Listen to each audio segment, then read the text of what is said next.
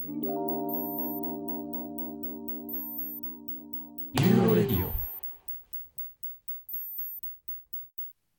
今日はゲスト会なんですけど、まあ、大体こう宮脇さんと僕が話をしたい人って言って呼ぶとなんかこう我々よりもキャリアがいっている人っていうか、まあ、年上の人を呼ぶことが多いんですけど、まあ、今日はちょっと思考を変えて、まあ、たまには年下を呼んで先輩風吹かせてみるかっていう企画で えっと九州が誇る名門九州大学医学部の後輩をゲストに呼んでみるっていうのをやってみました。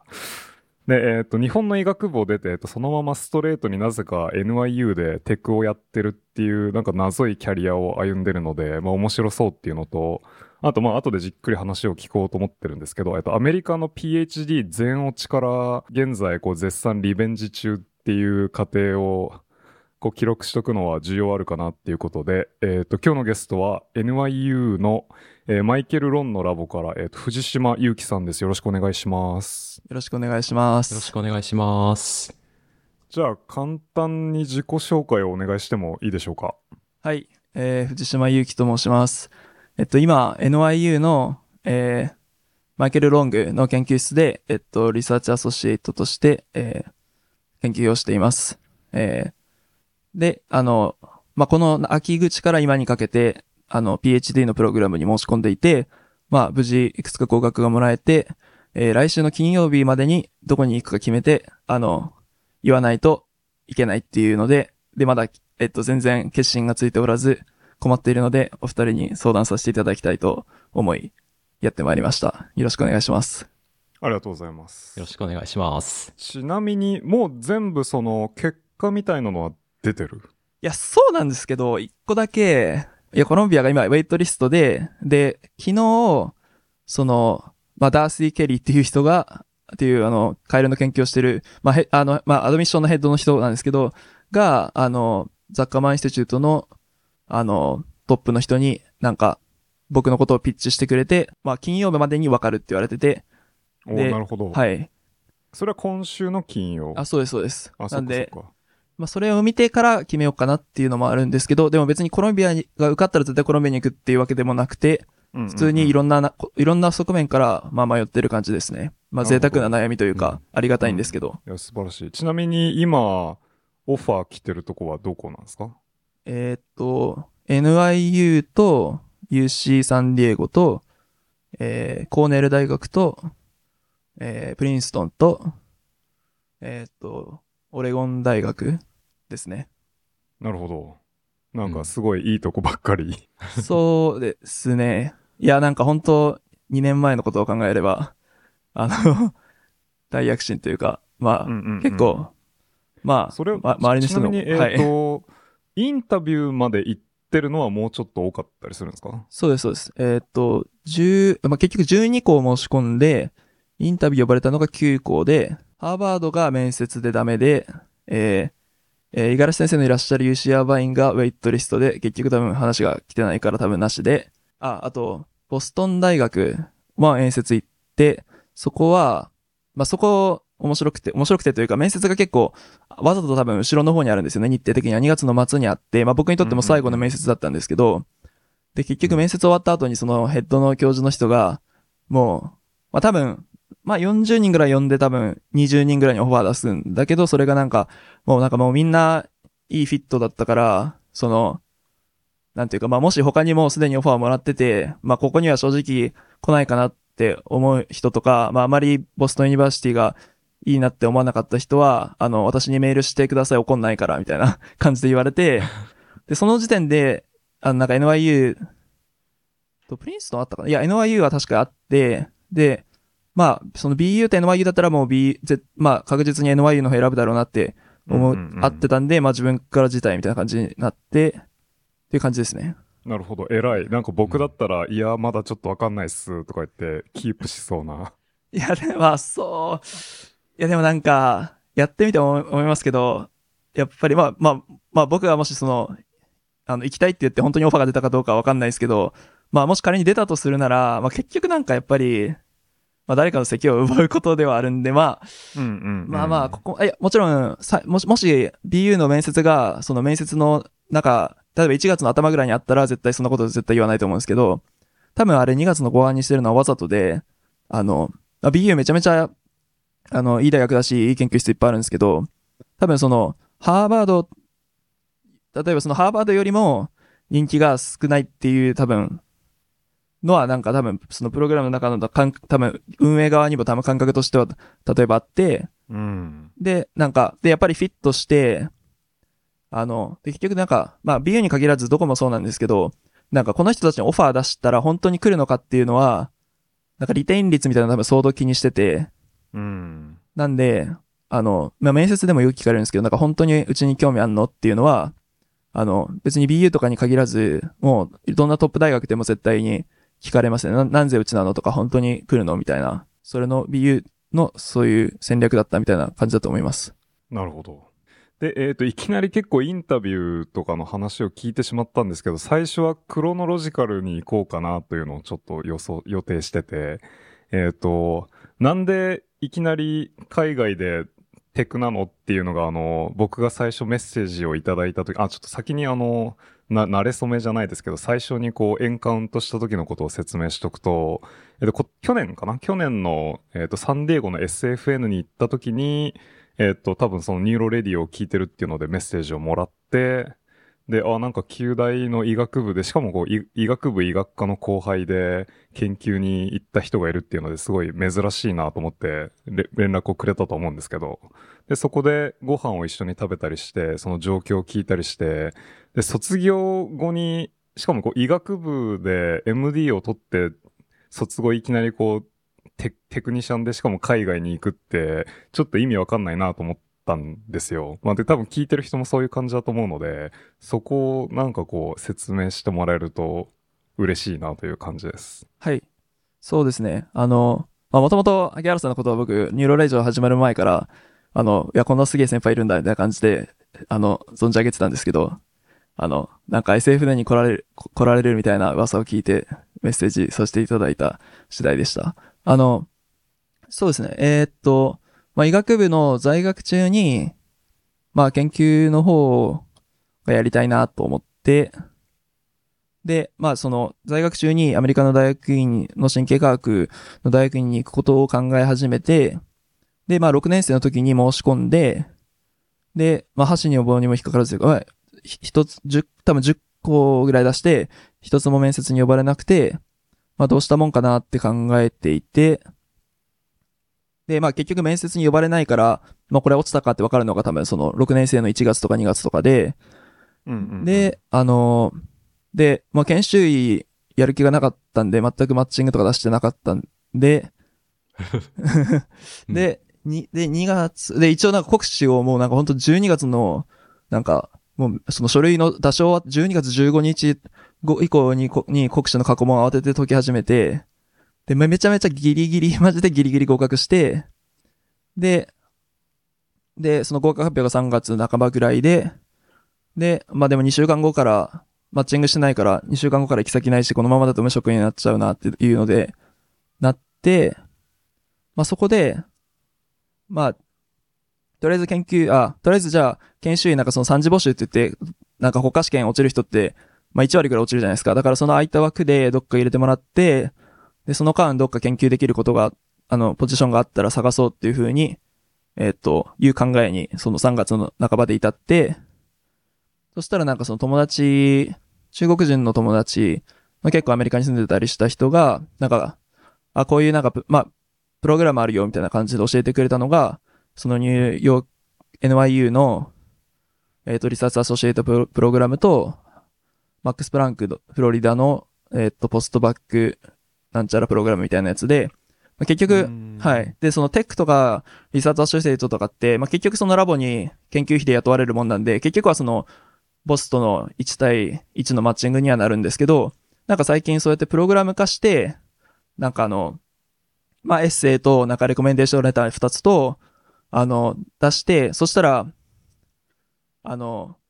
まあ、一つに絞らなくても、例えば、誰々と誰々の研究室に興味あるみたいな感じでできるじゃないですか。だからなんかプチ大学院入試に近い形式で、あの、やってるところがなんか結構ここ数年で多分増えてきていて、なるほど。うんはいまあ多分あれでしょうね。あの、アメリカの PhD って、大体学部からいきなりストレートでいけるってよりは、大体こうテクニシャンをやって、ちょっと経験を貯めてからじゃないと取ってくれないっていうのを、なんかこうシステム化しようとしてるんですかね。そうですね。まあもちろん、いろんなインタビュー行って、学部のまだ学部在学中でそのままいいところに行ってる人もたくさんあって、でもそういう人ってやっぱりもう1年生の時からもうバリッバリ研究して、で、同じところ、同じ研究室にずっといて、もう自分で論文書くぐらいのプロジェクトをやっていて、みたいな人がほとんどで、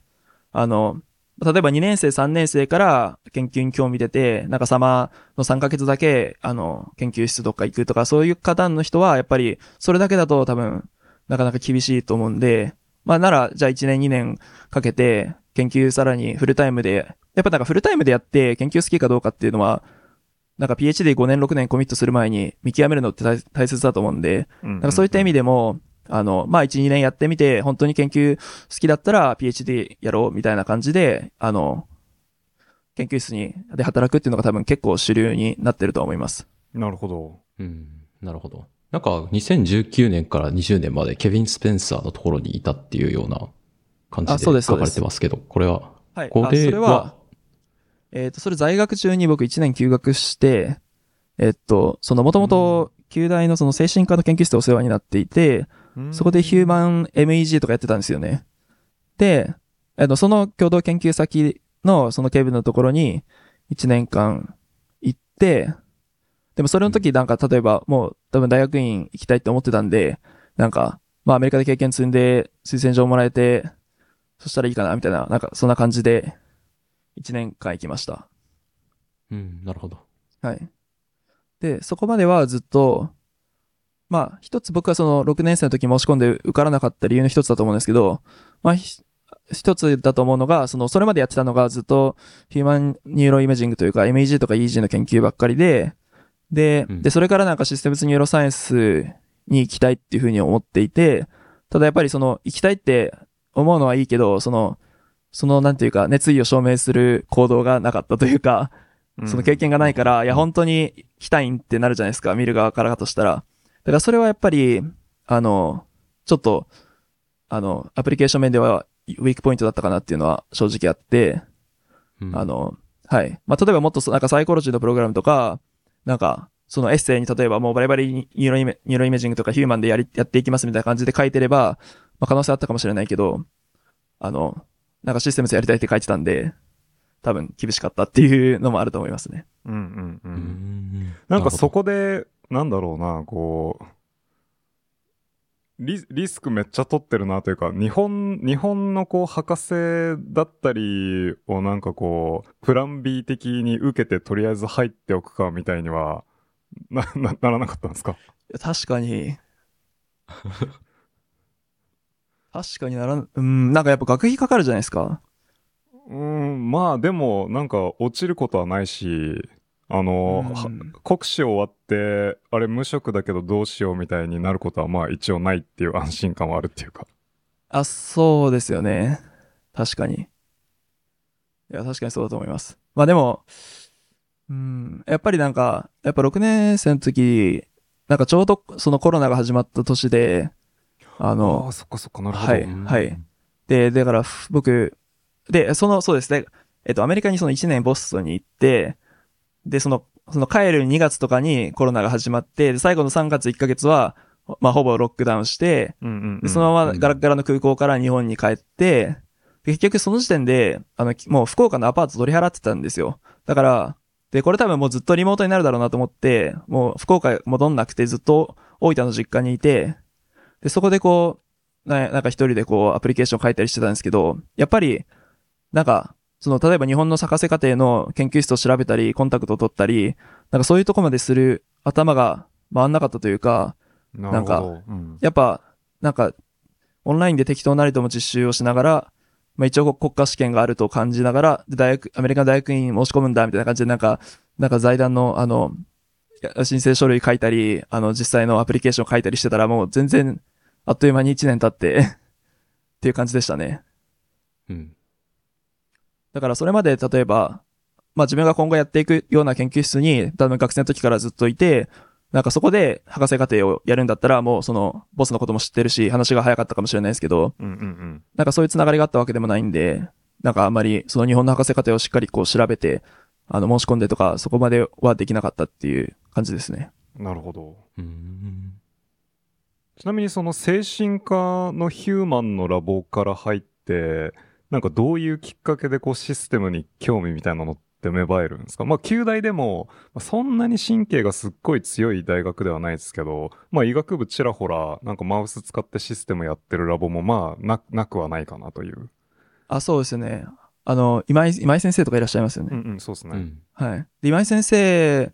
も多分僕が在学中に来られて、で、なんかその MD-PhD プログラムの説明会とかで、で、そのプレゼン聞いたりして、あ、こんな答えられてる先生いるんだってことは存じ上げてたんですけど、まあ、まあ、まあそうですね。まあ、簡単、簡潔に言うとその、多分在学中は最初は、あの、まあ最初はそのヒーロー、人間の neuroimaging が、に興味を、もう興味を持ってというか、結構たまたまなんですけど、やり始めて面白くてそのままやってて、で、そこからその、まあ、今後その研究のプロセス自体すごい面白いし、なんかもっと挑戦してみたいって気持ちはあって、まあでも何をやっていくかって考えたときに、まあ若干その、やっぱりなんかもっと、こう、なんか、まあ、もっとこう、やっぱマニピュレーションして、こう、まあなんかコーザリティで、あの、気軽に使ったら怒られる単語だと思いますけど、あの、もっとマニピュレーションして、なんかバイオロジカルな、こう、発見をしていくっていうのをやりたいというか、なんかそうした方が自分はすごい満足するんじゃないかっていうふうに思って、まあ、ナイーブな気持ちでシステムに興味を持ち始めたっていう感じですね。なるほど。はい。でもすると、その準備してる最中に、まあ、こなんかヒューマン MEG とかしかやったことないのになんかマウスとかハエとか、そういうシステムの論文とかをこういきなりよよ読み出す感じなんですか、すげえ、すごい、すごい大変そうというか。あ、そうですね。なんかそれこそ、えーっと、なんかもともとそれこそ、なんか、萩原さんのご専門というか、あの、結構、なんかフィアーとかに興味が最初あって、で、それこそ、あの、ジョー・ルドゥ先生の本とかを読み始めて、うんうんでそういうなんか読みやすい本から入って、まあ、で、論文とかもまあ、それからこう、枝葉をつけて読み始めて、まあでも正直、もうエッセイ書いた段階では、全然こう、何も分かってないやつの文章になってしまったというか、こう今から読み返すのはげ恥ずかしいようなエッセイを書きましたね、2年前は。うん。なんで、まあ、今もですけど、多分本当マジで何も分かってなかったと思います。なるほど。はい。で、そこから、この、なんかインタビューに呼ばれる数もめちゃくちゃ増え、オファーもバンバン出てっていうとこまで、まあこう2年間テクニシャンをやってた感じだと思いますけど、なんかこうはい何が、何が劇的に変わったとかってあります？そうですね。まあ、一番大きいのはやっぱ推薦状だだと思いますね。やっぱマイクの推薦状がめちゃめちゃ効いたのと、うんうんでまあ、やっぱマイクがめちゃめちゃ気に入ってくれて、めちゃめちゃいい推薦状を書いてくれたんで、まあそれ、れが、すまあほぼそれが全てだったと思い思いますね。あの、まあもちろん自分が努力したって言いたいんですけど、まあその、多分アプリケーションって、もちろん自分が努力して、で自分のエッセイで、こう、こういうふうに考えて、こういう質問を立てて、こういう研究をして、うんぬんかんぬんって自分の努力を書くんですけど、なんかそれってあくまで、それ、それのストーリーはもちろん大事だし、論理性っていうのはすごい大事だけど、じゃあ、それはなんかその本人が言ってるだけの話で、なんかそれをこう客観的に、あ、この人は確かにサイエンスできますって、客観的にそのストーリーを、あの、横からサポートしてくれるのが推薦状で、だからやっぱその推薦状があって初めて、あ、信頼たる、これは本当の話なんだなっていう、あの、ことになると、だと思うんですよね。うん。うんうんだから、やっぱその点、その、まあもちろん自分が、あの、もちろんその systems やりたいっていう風なエッセイ書いてるんで、まあもちろん neuro、あの、あの医学、医学生時代の研究のこともちらっとは最初の導入で触れてるんですけど、まあほとんどは今 NYU でやってきたことについて書いて、で、で、これからしたいこととか書いて、で、そこはやっぱりそのマイクが、あの、まあ彼は本当にそのインディペンデントにこういうプロジェクトをやって、なんか、なんか本当めちゃめちゃなんか、まあ僕その全部はもちろん読めないようになってるから全部は見てないんですけど、まあマイクが、なんかチラッと見せてくれたとこだとなんか、あの、もうこれまでのなんか、ブラウンと MIT と NYU のキャリアで、見た中で一番優秀だみたいな、なんかそういう強い言葉を使ってくれて、だからまあ、それ、それ、それをその、まあマイマイクっていうまあ分野で知られてて、その他の大学の人、大体、まあどこも大体トップ大学の人たちってみんな友達じゃないですか。だから、うんうんうんあの、あのマイクがいいって言ってるから、まあいいだろうっていう風に多分なるんだと思うんですよね。はい。なんで、まあ特に2年間で自分の地頭が莫大に良くなったわけでもなんでもなく、まあうんまあそれなりに頑張って、で、その頑張りを、まあ、ちゃんと評価して推薦状に書いてくれる人がいたっていう、もうそれが大きな違いだと思います。なるほど。うんありがとうございます。今って入試、あの GRE とかって未だに受けさせられるんですか？いや、もうほぼ絶滅してますね。ほぼ絶滅？えーはいだからコロナ前からチラチラ、てかもうなんか意味、評価に意味なくねっていうのは多分、そのうん PI たちも言ってて、うん。で、それがその、何の参考にもなんないっていうのを言ってて、で、多分減りつつあったんですけど、コロナで、あの、もう絶滅したというか、おー、なるほど。はい。多分、多分なんかじゃあ、はい、じゃあ今回に関してはもう受けてすらいない。あ受けてすらないですね。あ、そうなんだ。いいはいな。なるほど。はい。トーフルは受け直しましたけど。あ、でもトーフルはいるんですか？だって、まあ2年間で期限みたいなの切れるじゃないですか。で、トーフルはもう外国人は受けてねっていう。あ、そうなんだ。はいなるほど。まあ外国人かその英語ベースのの学部とかを卒業しない場合うんうんうん。は受けてねっていう。なるほどっすね。はい。そっか。じゃあやっぱ一番その差分を生んでるのは、まあ、推薦状と。そうですね。うんだと思います。まあもちろんでもエッセイのクオリティもその2年前に比べたらもう全然違うし、うんうんうんやっぱりまあそれこそこっちに来たメリットではあるんですけど、まあ周りの大学院生とか、まあマイクも添削してくれたし、なんかもう多分10人以上の人が添削してくれてうん作ったんで、あの、まあいいエッセイになったんじゃないかなと思います。だからそういうのも含めてやっぱりこうリソースがあったっていうのが2年前とは、その大分の実家で何もわからない人が一人で書いたエッセイとは全然違うものになったっていう感じだと思います。なるほど。じゃあちょっと簡単に今、マイクのところでやってる仕事をなんか紹介してもらって、僕はちょろっとあの SFN の時に紹介してもらって、でなんかマテリアルももらってるんですけど、宮脇さんとかは多分全然研究内容も知らないと思うんで、そうですねも。しよければ。はいはい。えっと、まあ、今やってるのがその Singing Mouse っていう、あの、まあ、歌うネズミだと思うんですけど、えっと、もそもそもあの、マイケル・ロンって完全にあの、まあ、マイケル・フィー系列っていうかあの、はい、まあ、あのバ、バードのラボっていうイメージだったんですよ。はい。あ今もバードのラボです。ですよね。はい。ど、どの辺から、うんどの辺からそのモデルを使い出してるんであ、すか？そうですね。あ、そうですね。まあ、だから、そうですね。まあ、もともとそのマイケル・フィンのところで、えっと、ポストドクをして、で、もともとそのゼビラ・フィンチのラボとして、ラボを始めたのが10多分4年前ぐらいで、えっと、Singing Mouse 自体に手を出したのは、えー10年前ぐらいだと思いますね。あ、でもそんな前からやってるの？あ、じゃあはい僕が多分知ら、知らないだけなんですね。あ、でも初めての論文が出たのが2019年なんで、あマウスの。そうなんでそれまでは多分知らなかった人が多かったと思います。なるほど。もともとあの、UT オースティンのスティーブ・フェルプスっていう人が、あの、多分彼が大学院生ぐらいの時に、なんか、なんか面白い動物がいるって思って、で、連れてきて研究始めて、で、なんか UT オースティンって結構、なんか、好きな動物連れてきていいみたいなか感じらしくて、結構ダイバーシティすごいらしいんですよ。うんうんうん。、で、もう大学院生の時とかになんか思って、それからずっと彼はもう20年ぐらいやってて、あの、えーっと、で、そのコス、まあ、ざっくり話すと、その、まあ一般的にラボで使われてるマスマスケラスと違って、あの、スコティミノティス、ススコティノミス、スコティノミステグワイナって言うんですけど、あの、まあコスタリカとかにいるネズミで、で、重さはなんか多分 17g とか10から 19g とか、なんかラボマウスよりちょっとどっちかというと小さいぐらいの感じで、うんうんで、茶色いネズミなんですけど、で、まあちょっと毛がふさふさみたいな、めちゃめちゃ可愛いんですけど、あの、で、何が、その、神経科学をやる上で面白いかっていうと、あの、えーっと、まあ、ま、まあ、まさかの日本足で立ち上がって、あの、我々が聞こえるなんかもう75デシベルぐらいの超うるさい音で、あの、ギャンギャン歌うっていう行動をするんですよね。あ、じゃあメインのその歌う音が人間の過聴域内なんですか？あ、そうです、そうです。あ、そうなんだ。はい、聞こえま。す。なるほど。で、もちろん他のローデントと一緒で、USB ウルトラソニックボーカリゼーションもあるんですけど、うんうんうん。ただ、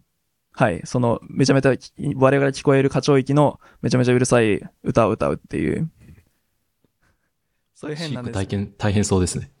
あ、いやいやいや、めちゃめちゃ簡単あですよ。そうなんですか？あうん、まあそうですね。まあその、下の、下の階のコロニーには100匹以上飼ってて、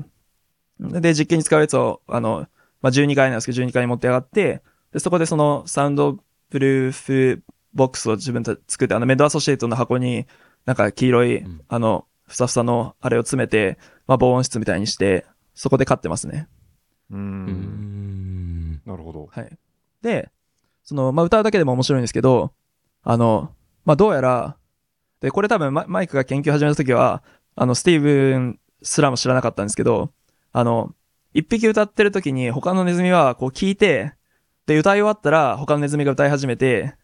で、またそれが歌い終わったら、また元のネズミが歌い始めて、まあ、要は会話みたいに交互に歌い合うんですよね。うんうんうん。で、その、あの、えっと、歌の終わりに、にあ合わせて、あの、次の歌がいつ始まるかを、こう、プロットして、そのギャップの、例えばヒストグラムみたいなの作ったら、もう0秒から1秒の間に綺麗な、こういうニモダルな、あの、ディストリビューションができるっていうぐらい、すごい正確で、で、なんか、我々の人間が会話するときも、大体その一人が終わって次の人が話し始めるのって、大体平均200ミリセカンドぐらいなんですけど、まあ、ほぼそれに近い感じで、ネズミが、あの、ボーカライズしているっていうところで、まあ、だからその、例えば、どうやって、その、それだけ早い、それだけその時間、なんかテンポラルプレシジョン高く、その、アクションをを開始できるのかっていう、そのなんかプランニングとかの側面でも面白いし、なんか純粋にその他の自分の同種の歌を聴いて、それが自分の同種の歌だって理解して、あの、行動をプランするから、なんかそのセンソリ、あの、センソリーモータートランスフォーメーション的な、あれ、考え方でも面白いし、まあ、あとは純粋に、まあ、モーターコントロール的な側面でも、あの、まあ、実はその、その、複数のネズミで歌い合ってる時歌の長さを見てみたら、あの、歌の長さの、なんていうか、あの、えっと、ばらつきが増えるんですよね。だから、一人で歌ってる時は結構長さがだいたい一定でステレオティピカルなんですけど、歌い合ってる時は長さが長くなったり短くなったりして、だからそういうソーシャルな Q を受けてフレキシブルにこう長さを変えることをやってるっていうことが結構わかってるんで、じゃあその behavior を使って、まあいろんなことができそうっていうので、まあ面白い動物かなっていう。なるほど。はいうんその歌はやっぱり親から development の過程で習うんですか？いや、それが多分誰も答え知らないんですよね。あ、そうなんだ。はいただもうなんかあの、とはい鳥の、鳥の歌学習ってなんかそこすごいめっちゃ詰めて研究されてるじゃないですか。はい、はい。な、なのでなんかこう、シンギングマウスって言ったらそこ最初に研究するのかなと思ったんですけど。いや、や、やったら面白いと思います。だから誰もやってないと思います。あの、うんでも2、3ヶ月もすればもう完全にフルな曲を歌ってるんですよね。あ、でも2、3ヶ月かかるんですね。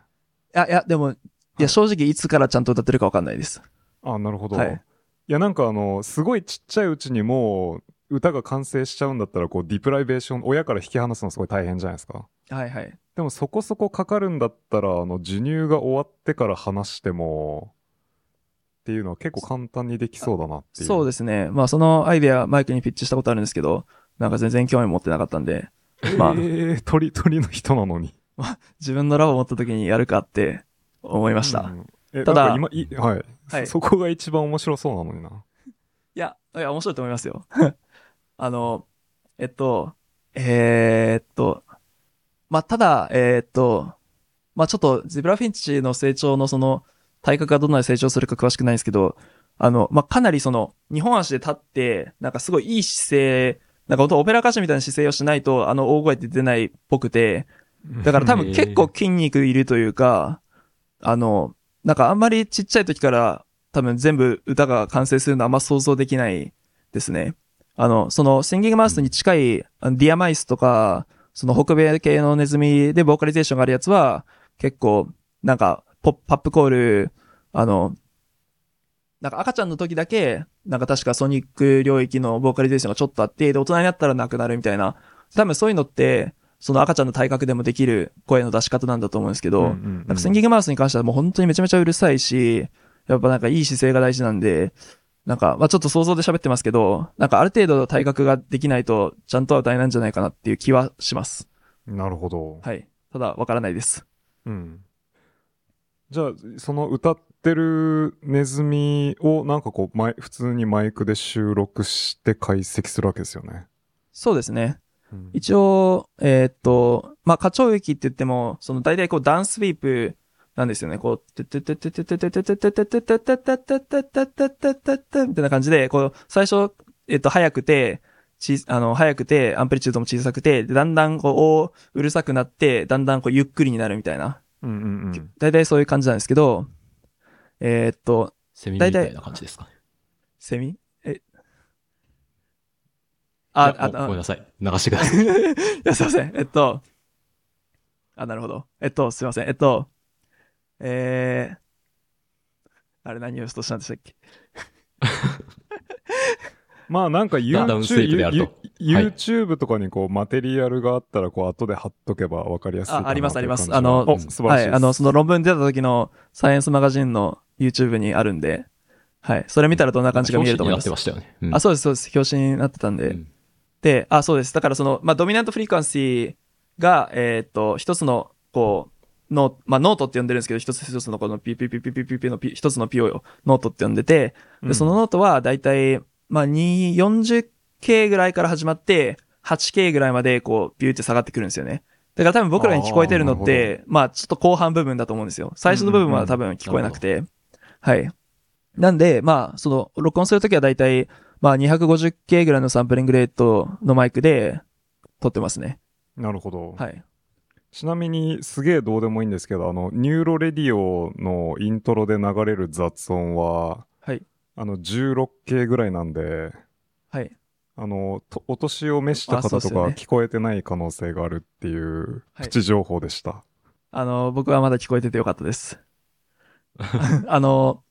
それ、それを言うと、センギングマウスも、まあ、ちょっとお年を召されると、あの、聞こえないかもしれないです。あとちょっと、あの、ロックコンサートとかに行かれまくってる方は、ちょっと厳しいかもしれないですね。ただまあ、はい、若い20代、30代とかの人なら全然聞こえると思います。音階はどうなってるんですかね？平均率みたいな感じになってるんですかね？そんなことはない。音階。ノートのそれぞれの周波数の差というか。はい、あー、えっ、ー、と、それはその、その down sweep の、えっ、ー、と、上と下の差ってことですか？なんか、多分そのディスクリートな感じなんですよね、はい、その出すその周波数っていうか、そんなことはないのか？ discrete、ちょっと頭でちゃんと picture できてないんですけど、えー、っと、えー、っと、はい。なんだろう、その、各ノートっていうふうにさっきおっしゃったと思うんですけど、はいはい、なんかそれがその音階がちょっとずつ、その discrete な感じで、こう、例えばこう、16キロ、12キロ、はい、10, 10キロみたいな、そういう感じで変わっていくのかなって思ったんですけど。あ、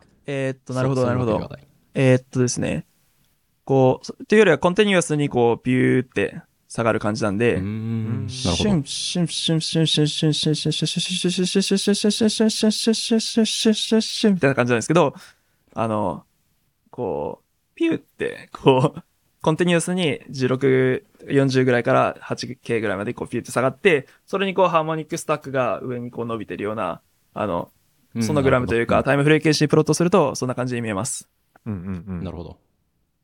はい。で、まあその、実はその会話するっていうのにインスパイアされて、なんか人間のプロジェクトもラボ内で始まってへえ。出るんですけど、はい。インスパイアされるんですね。うん。やなんかその会話してる、まあちょっと本当じゃあどこまで本当かわかんないですけど、あの、そのだから、ネズミ会話してんじゃんってなって、で、で、この、これだけの時間の短さで、なんか会話できるんだったら、あの、その人間、人間も我々はその、ね、次は人間のどうやってプランニングして、その200ミリセカンド以内に、こう、会話してるんだろうっていうのに、まあ興味を持って、で、それが、その論文が去年の1月ぐらいに出たんですけど、あの、もちろん僕は関わってないですけど、あの、えっと、まあ、それはその人間でや、あの、イーコグですね。でやった研究で、で、それもすごい面白くて、あの、まあ、例えば、あの、あの、例えばなんか、例えば、僕はなんか、例えばその被験者の人に、まあ、その、えーっと、まあ、の、まあ、脳腫瘍だったり転換があったりして手術受けないといけない人間の患者さんに、こう、イーコグを貼らせてもらって、で、それでその質問者が、例えば、えっと、なんか、what is the opposite of short? って言ったら、その、パティシペントの人が long って答えるみたいな。で、で、我々、で、この質問のパターンをいろんな単語で繰り返していくと、あの、例えば、もう、例えば、その、これの反対語は何ですかっていう、その、質問の内容自体は変えないんですよ。で、そのショートとか内容だけ変えるってなると、僕らはその質問が始まってから、耳はその音を聞き始めて、で、そのショートっていう単語を聞いたら、ロングっていう答えが思いつくじゃないですか。だからプランニングはそこから始まってるはずだっていう風になタスクのデザインになっていて、で、実際にロングって、ロングって答えるときにモーターアウトプットをしていると。で、だから、その、パーセプションとプランニングと、まあ、モーターがあると。で、これの面白いのは、例えば今、例えば、what is the opposite of short? って言ったら、その short は後にあったけど、例えば、例えば、the word short, what is the opposite word? って聞いたら、その、同じセンテンスの中でも、今度はショートが早く来るじゃないですか。だから、プランニングは、あの、来るタイミングは早くなるはずじゃないですか。うんうんうん。で、じゃあその E 国での活動を見てみると、まあ、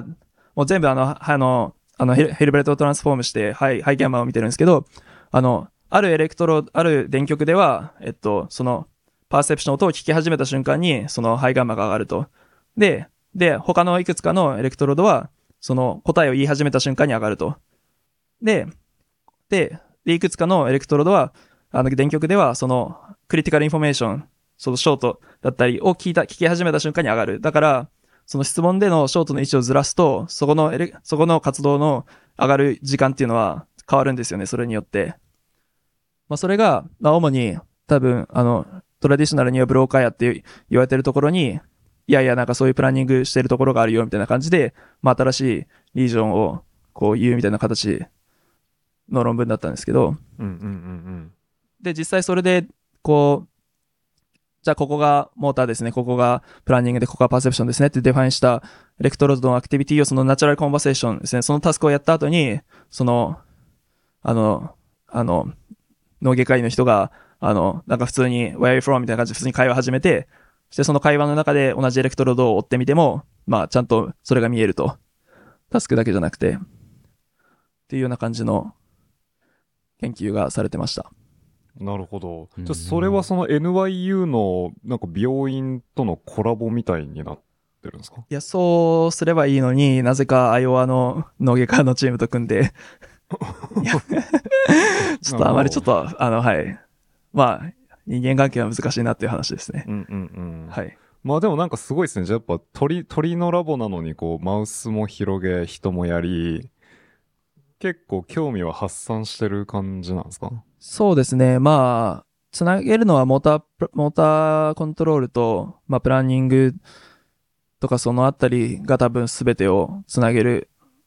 あの、キーワードになるかなっていう気はして、うんそのゼブラフィンチも今、うんマイクはずっと、あの、モータープロダクションの、どうやって、その、要は、HBC、あ、まあ、あまり、あれですね、話しても、あの、まあ、ご存知かもしれないですけど、お二人は。あの、要は、まあ、ゼブラフィンチもいろんな角度からそのラーニングやってる人もいれば、その結構、オーディションやってる人もいろいろいて、で、マイクは結構ずっとそのモータープロダクションのサイドをずっとやってきたんで、まあそういった意味ではその人間の研究も、マウスの研究も、まあ繋がってるかなっていう感じですね。まあ実は今、あの、赤、性、赤性インコ、赤影インコいつもわかんなくなるんですけど、あのバッバッジャリガー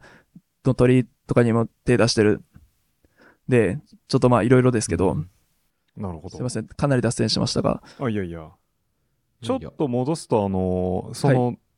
シンギングマウスが、こう、被らずに、相手が終わってから、こう、う自分が歌い出すっていうのって、はいまあ、その、モータープランニングもそうですけど、こう、相手が終わったなっていうのって、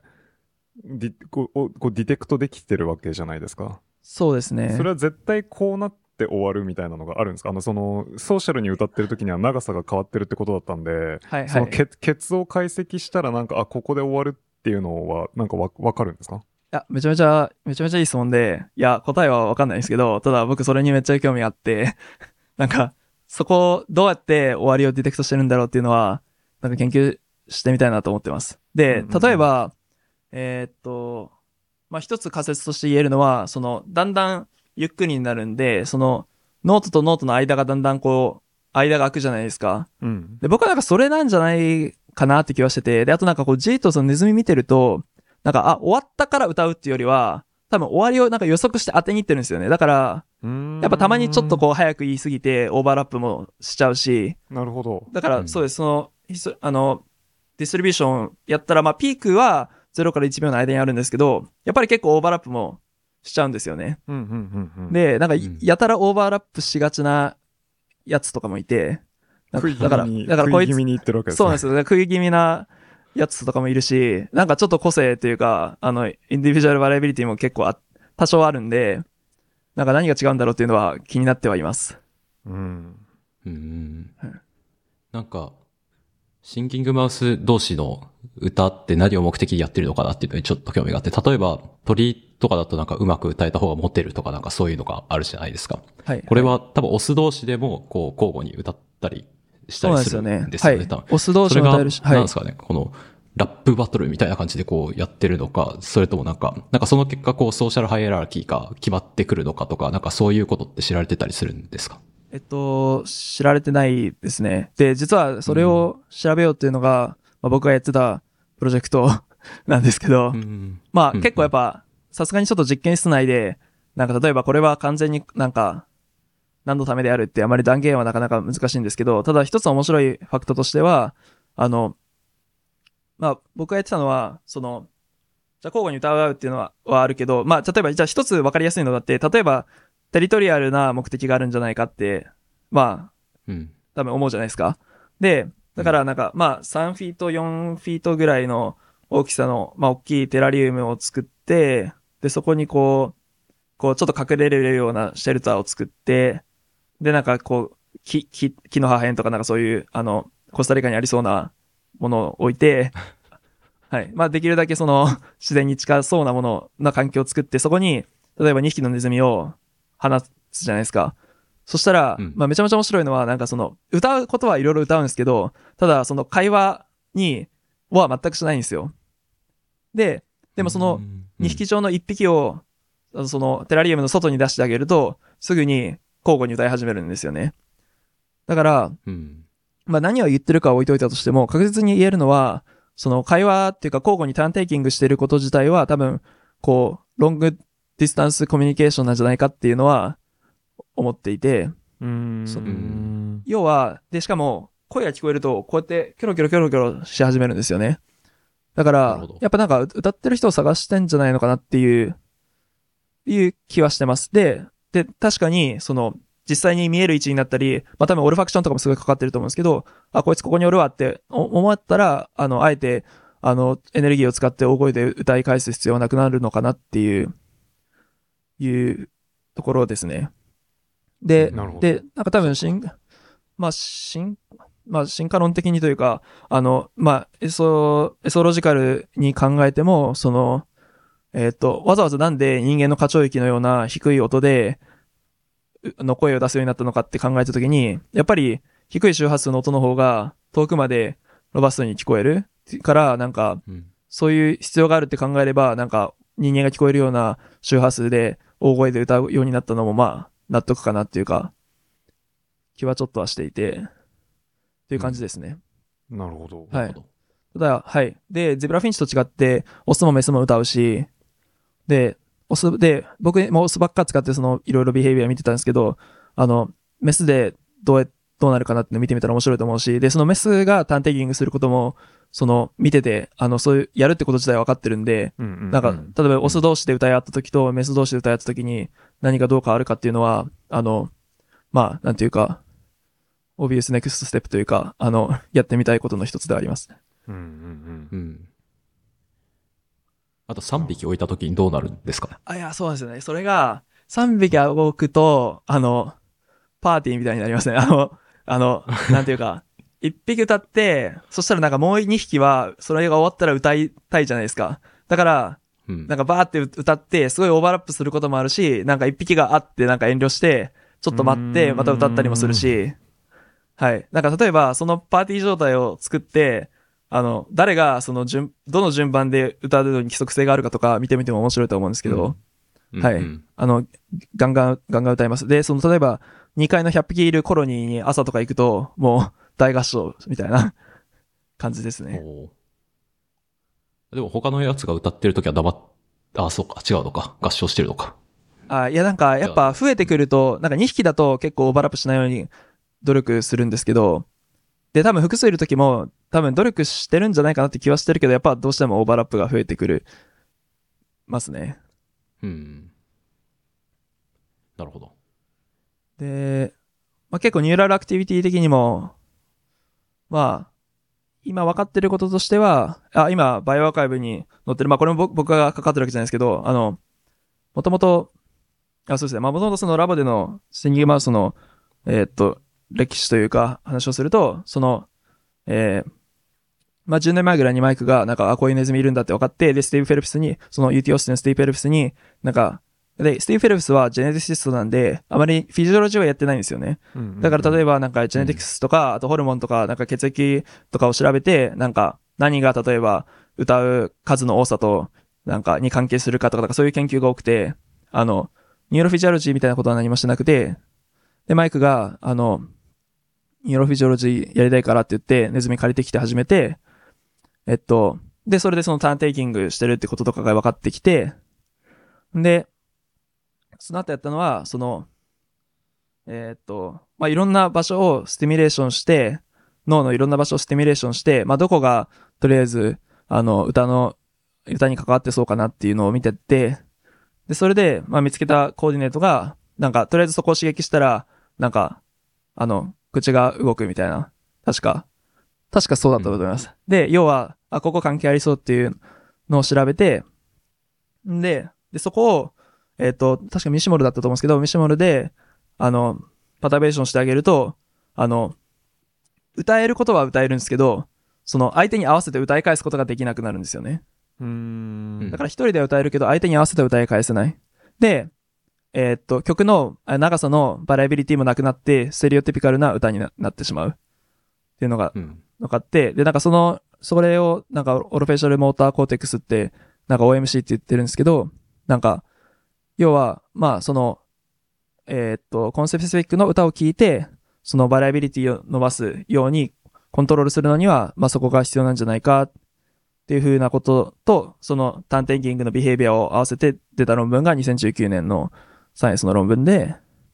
で、今 bioRxiv に出た新しい研究は、その、その時の postdoc で、今、コールドスプリングハーバーに、で自分のラボをその人は立ち上げたんですけど、2年前ぐらいに。で、そこでもうん今、 singing mouse をややってるんで、今、 neurophysiology と singing mouse したかったら、NYU かコールドスプリングハーバーに行ったらできるんですけど、あの、で、彼が、その postdoc 時代に録ってたレコーディングが、その silicon probe で、えっと、その OMC の、えっと、確かレイヤー5だったと思うんですけど、から、まあ、スパイクアクティビティを取りましたと。で、で、その、で、歌ってる時とかにマクロニックレコーディングをして、えっと、それで分かったのは、その、スパイキング、あの、そのスパイクレートを見ると、あの、スパイクデレートのレプレゼンテーションを見ると、その歌のどこにいるかが分かるんですよね。つまり、その歌の初めの方なのか、中頃なのか、終わりの方なのかは分かる。ただ、一つ一つの、そのさっき言ったノートに、を represent してるかっていうの、それに合わせて represent してるか見てみても、全然それは、にはなんか、あの、その、ノートの phase には全然 time lock してなくて、あの、全体的にどこにいるかが、だけが、は represent してると。で、で、一つ一つのセルは、なんか、その曲の頭の方に spike rate が上がるやつもいたり、お尻の方に上がるやつもいたり、逆に曲が始まったら、こうスパイクレート落ちるようななやつもいて、なんかいろんなパターンがありそうなんですけど、ただう、んその全体として、ポピュレーションとしては、その曲のどこにいるかっていうのを表してるっていう風な感じなんですよね。で、なんかどうも、その、その、も、要は、その、その OMC 自体がなくても、その曲を作るっていうの、そのモーター、うんまあ、モータープロダクションというか、その曲を作るっていう、その、なんか、車のエンジン部分みたいなもの自体は全然だ、多分ダウンストリームで完成していて、で、そのコーティカルリージョンが、その、曲の長さを伸ばしたり引き伸ばしたり、あの、してるんじゃないかっていう風な感じで、まあ今考えられてきています。なるほど。なんかその、モーターに、モーター領域にあるっていうのがちょっと意外だなという感じで、その、はいコンスペシフィックの音を聞いて、それに反応して歌えないってなると、もっとなんかこう、センソリー画を潰した時にそういうフェノタイプになりそうっていうか。いや、そうですよね。うん。いやなんか、どっちかっていうと、なんかウェルニッケをやられて、なんか意味のわかんないことを喋り続けるみたいなのに近いのかなっていう。確かに。うんまあ、まあ、その、ま、まそうですね。ど、どう、なんか、だって、どこでその、なんか、例えばコンスペシックの音は、なんか聞こえてるかもしれないけど、なんか、それに合わせて、モーターアクションすることができない。あ要は、その、オーディション的な部分は、まあ、ど要は多分その、入り口、あそのインプットがあって、モーターアウトプットがあるとしたら、そのなんかどの段階で、その、なんていうか、情報がインテグレーションされてるんだろうみたいなのは気になりますね。まあちょっと全然ん僕も知識不足というか、あなんか具体的な、あの、仮説はそんな立てられないですけど、なるほど。ちなみにちょっと多分、あのーよくわからなかったんですけど、そのレコーディングのスタディをしてるときは、はい。そのレコーディングしてる個体が歌ってる。あ、そうです、そうです。ああ。じゃあそのレコーディングした状態でコンスペシフィックの歌を聴いたときってどういう感じになるんですかね？えっと、えっと、僕は知らないんですよ、それを。ただ、えっと、それを多分今、その、その今、ラボを持ったポ、立ち上げたポスドクが、うんうんうん。あの、それを見ようとしているんだと思います。ただ僕はちょっと手元にデータ持ってなくて、うんただまだはっきりとしたストーリーを正直知らないんですようね。んいや、まあ。ただ、ただ、なんかレプレゼントとかあるみたいな噂をマイクから聞いたんですけど、ちょっとどこまで本当かわかんないんで、ちょっとあんまり 大声では。はい。なるほど。なんか、ディミトリ・アロノフがデビットタンクのところでやった仕事で、はい。そのタスク中にこう、音をこうスイープしていったら、その音得意的なのに反応する海馬の細胞があるっていう話あったと思うんですけど、えっと、ど、どっちが先なのかなっていうか、じゃあ例えばそのシンギングマウスで海馬の細胞を一緒に撮ってみて、で、えっと、さっき言ったのは自分の歌を歌ってる時にリプレゼントする場所があるっていう話でしたっけ？自分の歌を歌ってる場所に、そうです、そうです。はい。じゃあ、えっと、相手の歌を聴いてるときと自分の歌を聴いてるときにどういう風なリプレゼンテーションになってるのかっていう、うですねうん、そこの差が海馬とその、えっと、オロフェイシャルコルテックスでどう変わるのかなっていうのはちょっとどうなのかなっていう風にはい今聞いてて思いました。はい。あの、大学院の話に戻るんですけど、まあ、もし NYU に、今、その、ブザキ先生から、もうなんか、エレベーターとかで会うたんびに、なんか、NYU に、のこれを、なんか、ヒポキャンパスレコーディングを、なんか教えてやるから、なんか一緒にやろうみたいな感じで言ってくれてて、なんか、うんいや、だからそれ、その観点からめちゃめちゃその、そのことは結構考え てはいたんですけど、なんか、うんいや、ぜいや、てかやりたいです。はい。うんめ めちゃめちゃ面白いと思います。あの、えでも会話に表彰あると思います？うーん。どうでしょうねあの、あの、うんタンクのやつって、こう、レバーを押して、ここで話すっていう、こう、タスクをやってるので、はいまあ、。そういう、こう、スペースって、スペースのスキームが音階に対して生まれるので、なんか会話がリクルートされてるのであって、なんか単純な音階表彰みたいなのが会話に、最初からはなんかなさそうっていうナイーブなす想像があったりします。そうですね。えっと、そのディミトリーのやつって、僕、あの、論文の存在知ってて、読もうと思って読んでないリストのやつなんで、ちょっと全然 理解してないんですけど、それって音階、音階っていうか、どのトトーン、トーンとのアソシエーションがあるってことですか？えっ、と、そうですね。あの、スイープしていく感じですね。あの、周波数をこう、徐々に上げていくっていうような。ほう。あでその時に、あの、まあ、そのタスクの長さによって、スタートとこう終わる時の長さによって、こう、スイープするスピードも変わるんですけど、その、あの、なんて言うんだろうな、まあ、タスクの長さを変えると、なんかこの、タスクのどの辺にあるのか、みたいなのによって、その表彰する細胞が発火する場所も変わるみたいな、そういう。なるほど。なるほど。うん。なんか、そもそも、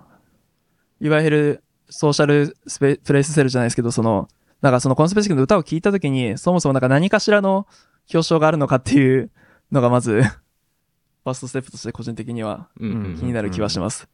はい。ただその、確かにトーンと一緒にあどこまで association があるかってわかんないですよね。で、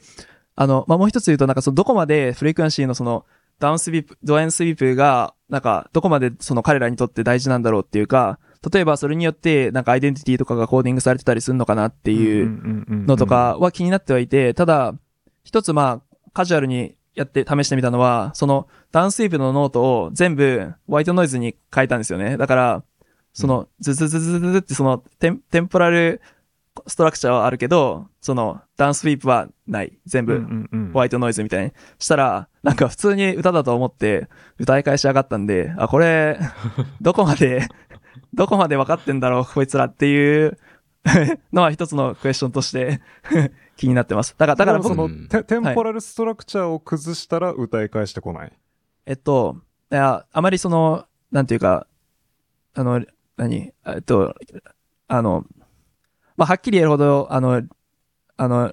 しっかりした研究、実験はしてないですけど、まあ、一個やってみたのは、その曲を、えっと、前後逆にしてゆっくりから始めてみたら、なんか、なんかこんがらがって全然、なんかでも、あええみたいになって、あの、歌、歌い、ちゃんとそのロバストに歌い返すとかは全くなかったですね。うん。はいん。なんでやっぱりテンポラルストラクチャーの方が彼らにとっては大事なのかなっていう気がしてます。なるほど。確かあんまり詳しくないですけど、その、えーっと、えーっと、普通の、なんか、マウスの USB も大体なんか、一般的なやつって、こう、ダウンスイープですよね、確か。で、なんかそうなるのっうんて、確かにあの、なんか彼らの、あの、アナトミカルなストラクチャー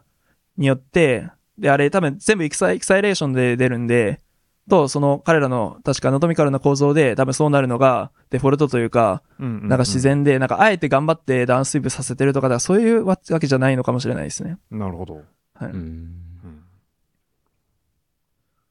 なんか確か、なんかボーカルコードのバイブレーション的な発生なのか、あの、なんかホイッスルメカニズムって言って音をビューって、あの空気を通したら、なんかあの、なんかビール瓶でホーっていうみたいな、なんかそういう、あれなのかっていうので、どっちか論争みたいなのが確か、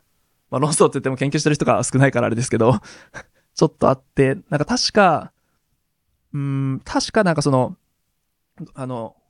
こう、ローデントになんかこういうなんかサックみたいなのが、袋みたいなのがついてて、その、要はビール瓶法みたいな感じで、スインギングマウスの歌も、なんかやってるんじゃないかっていうのを、あの、発表、まだ論文とかしてないですけど、なんか僕が来る前になんかちらっと調べたりしたみたいな話を聞きました。もう、うんう今、ラボにいないメンバーがちょっとやってみたみたいなんですけど。なるほどな。い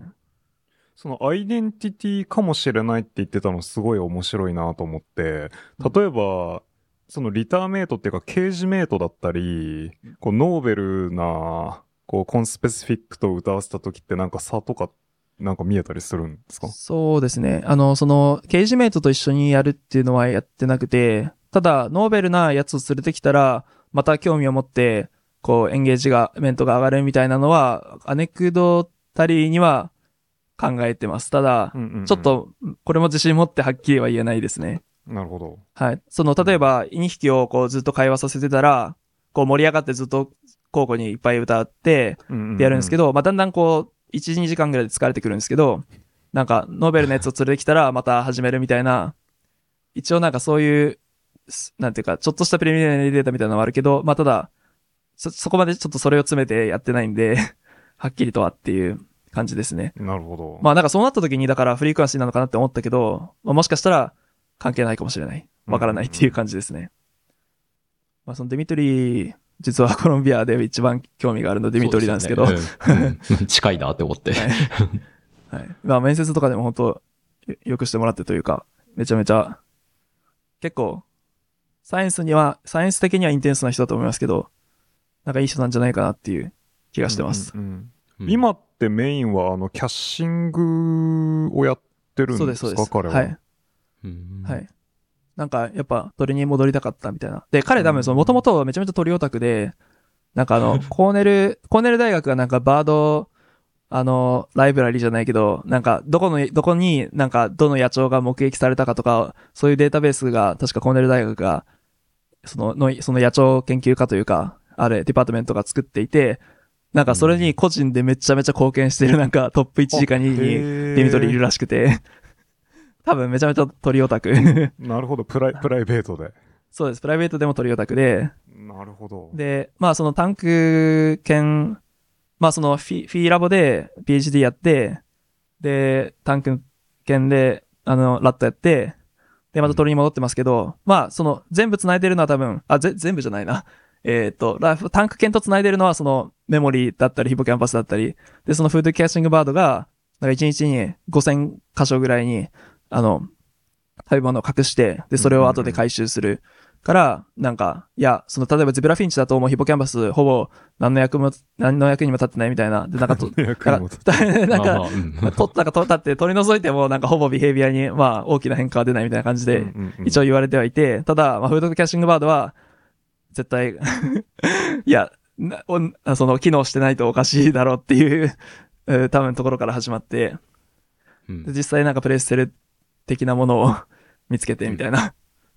さっきはい。操作したいっていう話があったのでちょっと聞いてみたいんですけど、まあ、鳥とかだと難しいと思うんですけど、同じ、同じって言うとあれかもしれないけど、ローデントだった場合、AAV とかってそのままそのムスムスに使う感じでこう、トランスレートされていくんですかね。いやー、ちょっと、ちょっと僕ナイーブすぎて分かってないですね。どう、どうなんですかね。なんか、それこそコルノスケペハバーに行ったアーコが、えーっと、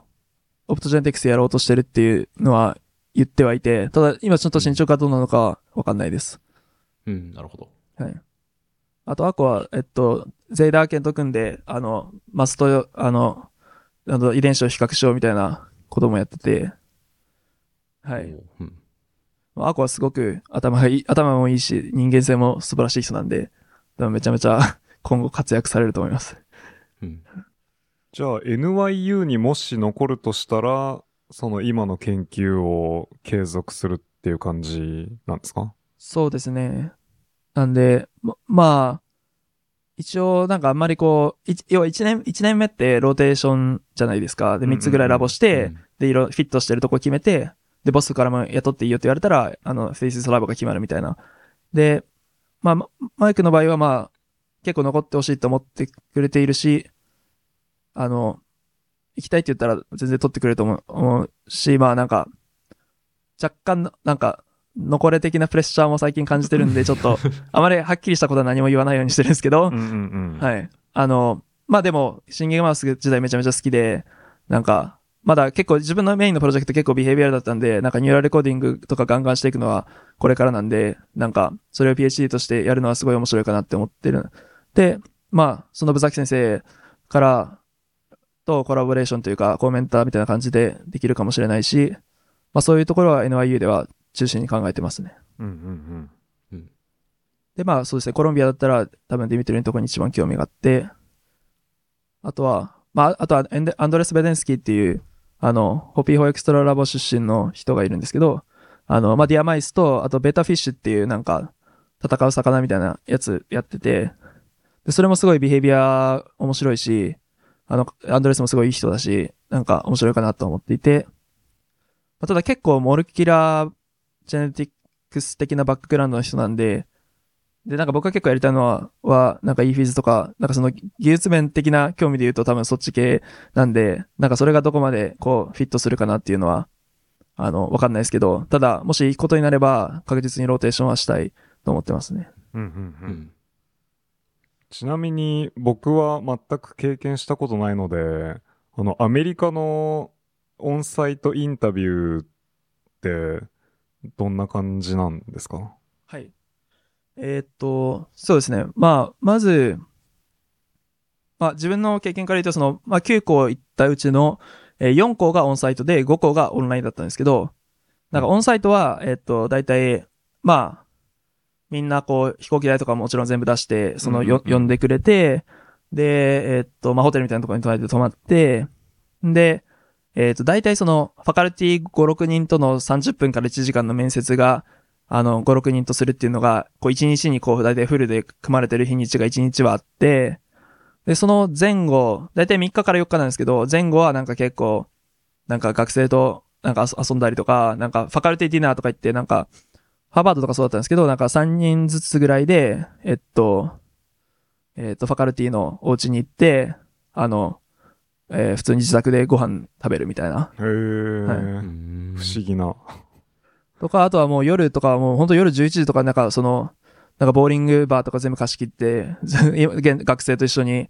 あの、遊ぶみたいな。うんうんうん。まあとか、まああとはそのファシリティツアー的なそのラボ見学みたいなのがあったりとか、なんで、まあ面接、もちろん面接でバリエーションされてはいるんですけど、なんかまあこっち側もなんか、その大学のことを知って、なんか自分がもし受かったら来たいかみたいな、こっちもなんか evaluation するみたいな目線で、なんか行くみたいなニュアンスが多分強くて、だから結構その、えっ、と、まあよく言われるのはその、もう面接に呼ばれた時点で、まあ qualify はしてると。あとはなんかフィットの問題で、要は、えっ、と、具体的にその学生とかと絡んだり、PI と絡んだりして、なんか、まあ自分がこのコミュニティにいたいかどうかとか、なんか本当に自分が、その、例えば論文とか読んでこの研究室に興味あったけど、なんか実際に話して、なんか ongoing のプロジェクトとか PI から聞いて、あの、来たいと思うかとか、なんか、そういうところも、まあ自分たちも見てるし、で、向こう側もなんか、その、このプログラムに合う人材かっていうのを見るみたいな感じで、で、多分プログラムとか、アメリカがそのこういうローテーション付きのプログラムベースにしてる理由の大きな一つは、その、えっと、すべての PI が、その、リクルート、学生をリクルートできる、こう、平等なチャンスを持たせるためみたいなところがあって、まあ、そうじゃないと、例えば、 young PI ってなかなか、あのう、ん。人を集めるので難しいと思うし、うん。で逆に establish したようなところに集まりすぎたりしちゃうと思うんで、でも実際やっぱローテーションして、見たら、あ、 young PI のこと全然知らなかったけど、なんかローテーションしてみてすごい良かったから join するとか全然あると思うし、なんかそういう可能性とかを作るためにもやってると思うんですよね。だから、その、フィットってなんかすごいふわっとした言葉でよくわかんないんですけど、例えば、えっと、例えば、オファーをだ、まあ、20人に出しますって時に、その、多分5人も6人もこの同じラボに興味持ってたら、それは無理なんですよ。だから、そこを分散させたりもしないといけないから、な。なんか自分のラボが、行きたかったラボが人気だったために、あの、落ちるとか、なんかそういうこともよくあるというか、うんうんうん。はい。なんかあくまで、もうなんか、面接から先はなんかもう、なんかまあ、まあ、半分運ゲーというか、あとはもうなんか、フィットするかどうかみたいな、ところだと思いますね。うんうんうん。なんかプログラムごとのっていうか、こう、大学ごとのカラーの差とかって、こうなんか複数回ってたら見見えたりするもんあめちゃめちゃ、全然、もう全然、全然違うし、すごい、いろんなカラー出ててすごい楽しい、面白いですね。なんか、例えばやっぱ、なんかどれだけその学生の声を、プログラム側がよく聞いてるかっていうのも結構よく見えてきて、うん。例えばなんかハーバードとかいいなって思ったのは、あその6人と面接するんですけど、そのうち1人スチューデントインタビュアーなんですよね。で、で、現役の学生が面接官やって、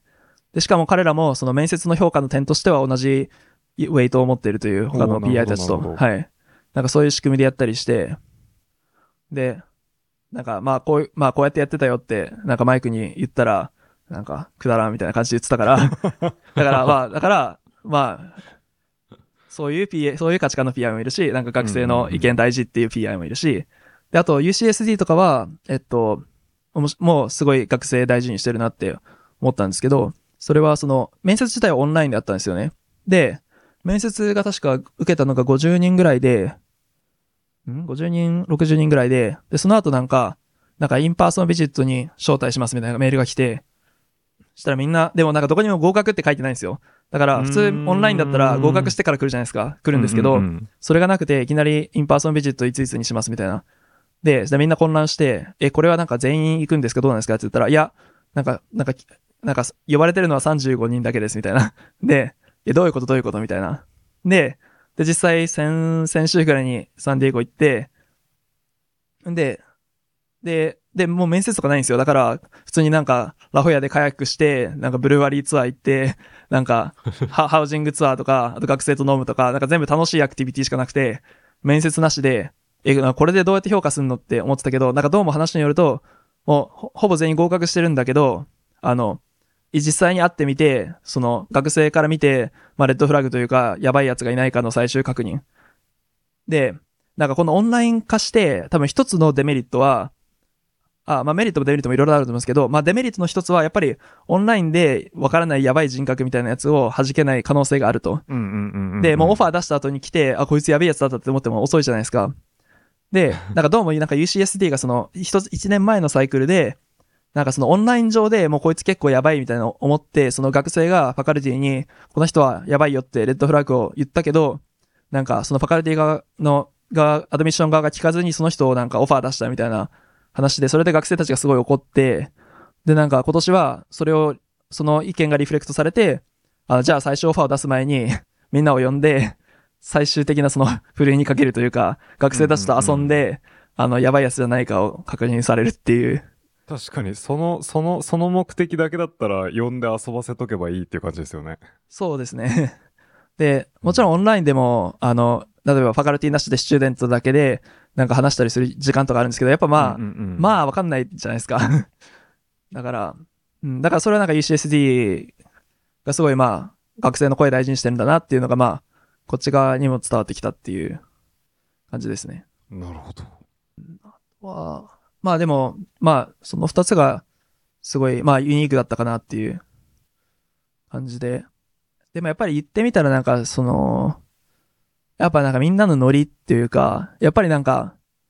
なんか、やっぱりウェストコーストの人の方が、こう、知るというか、だし、やっぱりなんか結構コロンビアとかは、ハッスルカルチャーというかなんかすごいみんな働くし、なんかやっぱそういうの、のは話を聞いてても、実際に人たちと絡んでみても感じるっていうのはありましたね。うん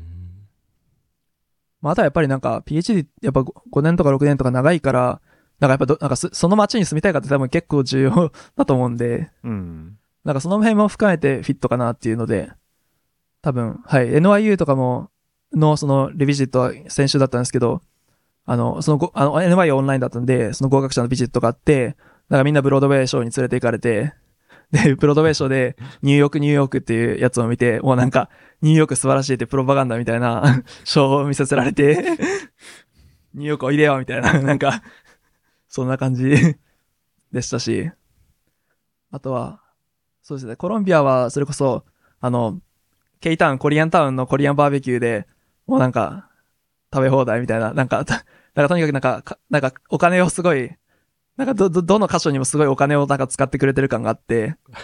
なんかお金あんだな、みたいな。うん。だし、まあお金あるにしてもそのお金を使、な学生に使ってくれる、こう文化なんだなっていうのとかはすごいいいとこだなと思ったし、なんか、なんかハーバードとかも、ハーバードはあの、ボストンにいる間ずっとあの、ウーバーのバーチャーをくれて、なんかずっと乗り放題で、だからなんかそういうのもすごいこう、歓迎されてるかっていうかなんかこう、お金をこう学生に使ってくれてるかみたいなのがあったし、なんかそういうのは結構カラーが出ますね。なんかリ、リ、あの、リ、リインバースメントのなんか厳しさ具合とかも結構、何大学によってもちょっと違ったりして、うん。なんか、あ、ここお金あるんだなとか、ここ結構ケチだなとか、なんか、そういうのは多少ありましたね。なるほど。まいいな。ウーバーのバウチャー、ポスドクにも欲しいですね。あ、いや、いいっすよね。はいあとはなんか、やっぱ面接、なんか純粋に、やっぱなんか、なんか、たくさん合格もらっても結局いけるのは1個だけですけど、なんか、やっぱいろんな人に1対1で自分の話聞いてもらえる機会っていうのは、すごいありがたかったというか、なまたとない機会かなっていう気がししてますね。うんうん。なんか思いつくとこだとプロポーザルは多分、あ、すいません。どうぞどうぞ。あれですね、被った、被った3人だと被ることがあるっていう。えっと、プロポーザルを、えっと、12個のところに出すっていう話でしたけ？ど、全部同じプロポーザルで出すんですか？えっと。あ、あんまりなんかアメリカのプログラムってなんか具体的な研究プロポーザルみたいなのあんまなくて、うなん、かエッセイってどっちかというと、こういうことがやりたいです。で、その後もずっと自分の経験をバーって話して、で、大学院でやりたいことみたいなのを、まあ、ふわっと書くんですよね。で、多分そのそんなもんなんですね。はい、うんそんなもんです。で、だから例えば自分だったらなんか、なんか、えっ、と、まあ、 neural mechanism、そその、えっ、と、 naturalistic behavior のなんか neural mechanism を、あの、やりたいみたいな感じで、なんか自分は例えば behavior と、あの、 behavior の、を neural circuit level のメカニズムをやりたいとか、なんかそのくらいふわっとさせて書いて、うんで、その、この PI、この PI、この PI とややりたい。な、なぜなら、その、で、まあ、だいたい一人の PI、一一文ずつぐらいは、なんか、この人のこういう箇所に興味がある、みたいなことを書いて、まあ、ちゃんとこう、分かってるよアピールじゃないけど、この人が何してるかぐらいは分かってるよアピールみたいな感じの書き方をして、なるほど。はい。うんあんまりスペシフィックにすると落とされちゃうんですよね。やっぱり、なんか、ローテーションして自分の興味が、なんか多分、大学に入って興味が変わることがいくらでもあるっていうのは向こうも分かっていて、うんうんなので、なんかこう、ローテーションとか入れる、ん入る可能性がある興味のあるラボが複数あるかっていうのが多分、そのフィットっていう意味ではすごい大事で、だからこのラボに絶対行きたいですみたいな書き方すると多分、ほぼ確実に落ちると思いますね。なるほど。はいうー。ん、なるほど。すいません、萩原さん。さっきあいえいえ遮っちゃって。ちなみにつ、つなぎで聞いとくと、その時にこう、3人ぐらい、このラボに興味があってっていうのをこう、SOP で書いたラボって、はい。そのインタビューの時には大体会えるもんなんですか？多くの人は会えますね。で、逆に、えーっと、あ、でも、まあ、大体その、コミッティにいる人、つまり、なんか大学にいてもやり方違うんですけど、なんか大体その、たくさん PI がいる中で、そのアドミッションコミッティっていうのを毎年作って、その人たちが主にアドミッションのプロセスを全部運営するみたいな。で、そこにいるような人は、大体ちゃんとインタビューの日も予定開けてるんで、ほぼ確実に、あの、言えば大体会えると思います。うんうんでも、それに関わってない人だと普通になんか出張入れていない人とかもいるだろうし、多分その PI も今、あの、ラボの人数満帆だから今年は学生取る気ないっていう人もいるから、そういう人は来ないですね。で、だからそういう人のにエッセイに書くと受かる確率が下がるんですよ。だから、うん。そういうブラックボックスなところもあって、えーっと、あでもだから、はなんか、そうハーバー、ハーバードで言うと僕、その書いたうち3人の2人は確実にもうと学生今年取ってなかったんで、なんかすごい分が悪くなっちゃったっていうなるほど。ところが多少あったと思いますね。うんうんなんで、まあもしそれこそ、その、えーっと、あ応募する前に、なんか PI にコンタクトを取りたいと思う人がいたら、一番聞くべきなのは、あの、今年、来年度学生取る気ありますかっていう、 rotation student 取る気ありますかっていうのは多分、絶対聞いた方がよくて、うん。うんうんうん。それでもう絶対、もう今は考えてないだと、絶対メッセエッエッセイには書かない方がいいですね、その人の名前は。うん。はい。まあ、あとはなんか、例えば新しい PI だったら、ほぼ確実に募集してるから、あの、なんかこういう PI が新しく来るらしいっていうのが分かったら、多分その人書くと、あの、受かる確率上がるみたいな。うんうんうん。はい。まあもちろん、ちゃんと本当に興味がある場合場合にだけ書いた方がいいと思いますけど、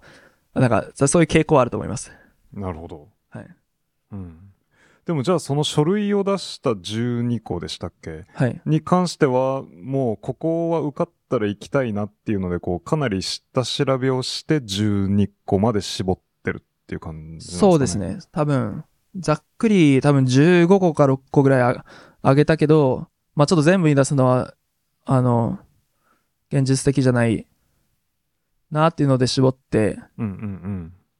いや、なんか周りを見てると普通にこう20、30出してるリサーチアソシエイトとかがうちにいたりして。なんかあの、ジョブマーケットみたいになってんなと思って見てたんですけど。いや、いや、全然やると思います。特にやっぱ外国人は、あの、何、最初から部が悪いというか、あの、そうですね。だから、例えば、なんか、例えば日本とか中国から申し込む人がなんか30とか出したとかいう話は、まあ、たまに聞くというか、なんか、アメリアメリカの人、アメリカ人でなんか20とかはあんま聞いたことなかったんですけど、いるんですね。ね。あの、ただ、まあ、やっぱり一つ一つの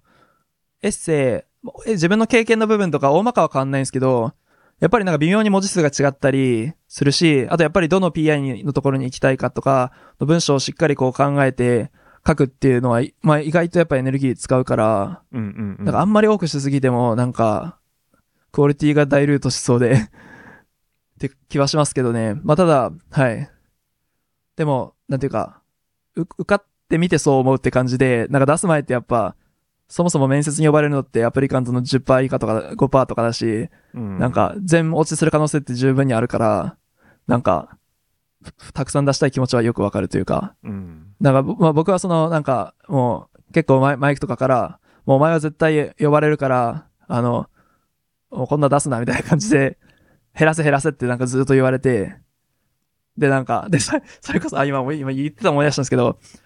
減らして、じゃあ、俺も、じゃあ、やっぱ9個にするわ、みたいなこと言って、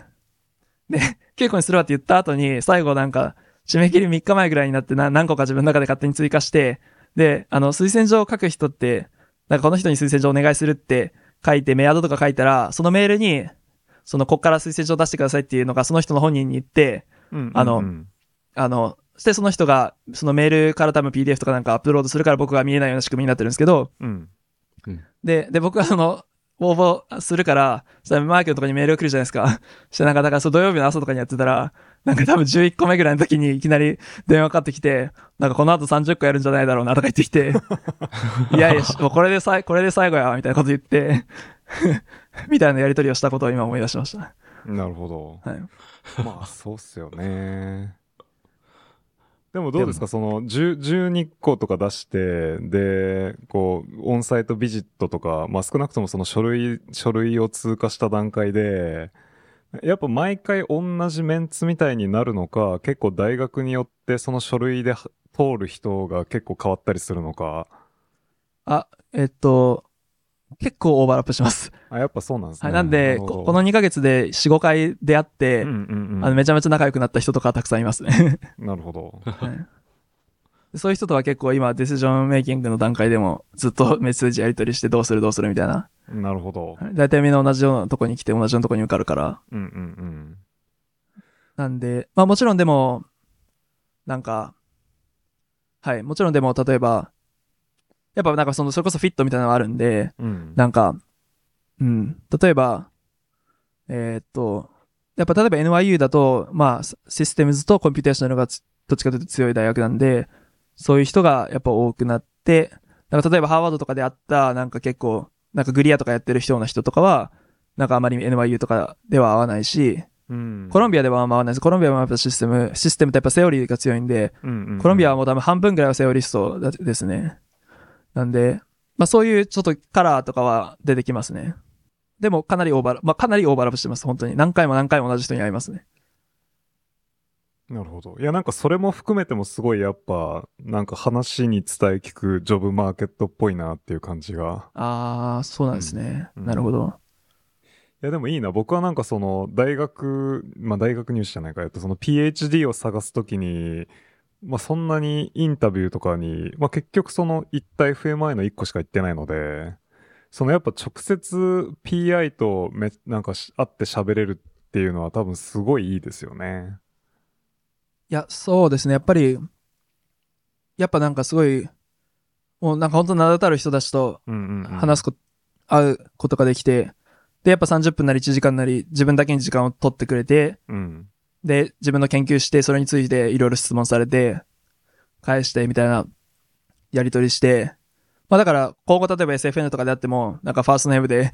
呼べる人がめちゃめちゃ増えたみたいな 感じで考えるとすごい、あの、ネットワーキング的な意味でもすごい良かったなっていう。あの、ハーバードのあの、ベンセオルベスキーとか、彼とかなんかめちゃめちゃいい人で、なんかもう本当もうなんかもう、なんかディシジョンメイキングの時とか、何でも、うちに来ようが来まいがなんか、こう、何か困ったことがあったらもういつでも相談に乗るから連絡してね、みたいな、なんかそんな、そんな感じで、なんか結構そういう風に言ってくれる人ってたたくさんいて、うんうんうん。なんか、あ、この人いい人だなとか、まあ、たまにいるこの人は全然 愛想な悪いなっていう、いう、そそういうのもその論文でこう名前だけ見てた人たちの個性がたくさん見えて面白かったですね。はい、あとは、あの、それこそリリチャード・アクセルと面接してもらってそれも面白かったです。おー、へー。いや、なんか、コロンビア誰と面接、大体希望かけるんですよ、誰と会いたいかみたいなう。んうんで、うんまあ僕が興味あるのはデミトリー、で、ちなみにコロンビアはなんか、えっと、2段階になってて、最初オンラインでふるいに多分半分以上かけられて、面接うんうんうんでもさらにかけられて、残りの人が in-person だったんですけど、そのインその、オンラインの時点でもデミトリーとは話してて、で、えそうです。で、ですごい、まあ本当にグ,、まあ、グリル、グリルされたというか、めちゃめちゃ細かいこととか、か何のためにやってるんだとか、そのビッグピクチャーのこととか、もうバンバンバンバンバンバンバン質問するようなタイプだったんですけど、うんう、で、はい。で、で、で、だからまあまあ、で、興味あるのがディミトリーと、そのアンデレス・フェネスキーと、あとビクラムっていう、あの、ジェジェスイ・ゴールドバーグラボ出身で、新しい PA なんですけど、で、まあその彼のその3人に、一番興味あるなと思ってたんで、まあその3人の名前書いて、で、なんか残り2つか3つぐらい書くとかあったから、あの、まあじゃあリチャード・アクセルみたいな。いや、なんか別にせっかくなら会えたら面白いかなって思って、うんうんうん書いてみて、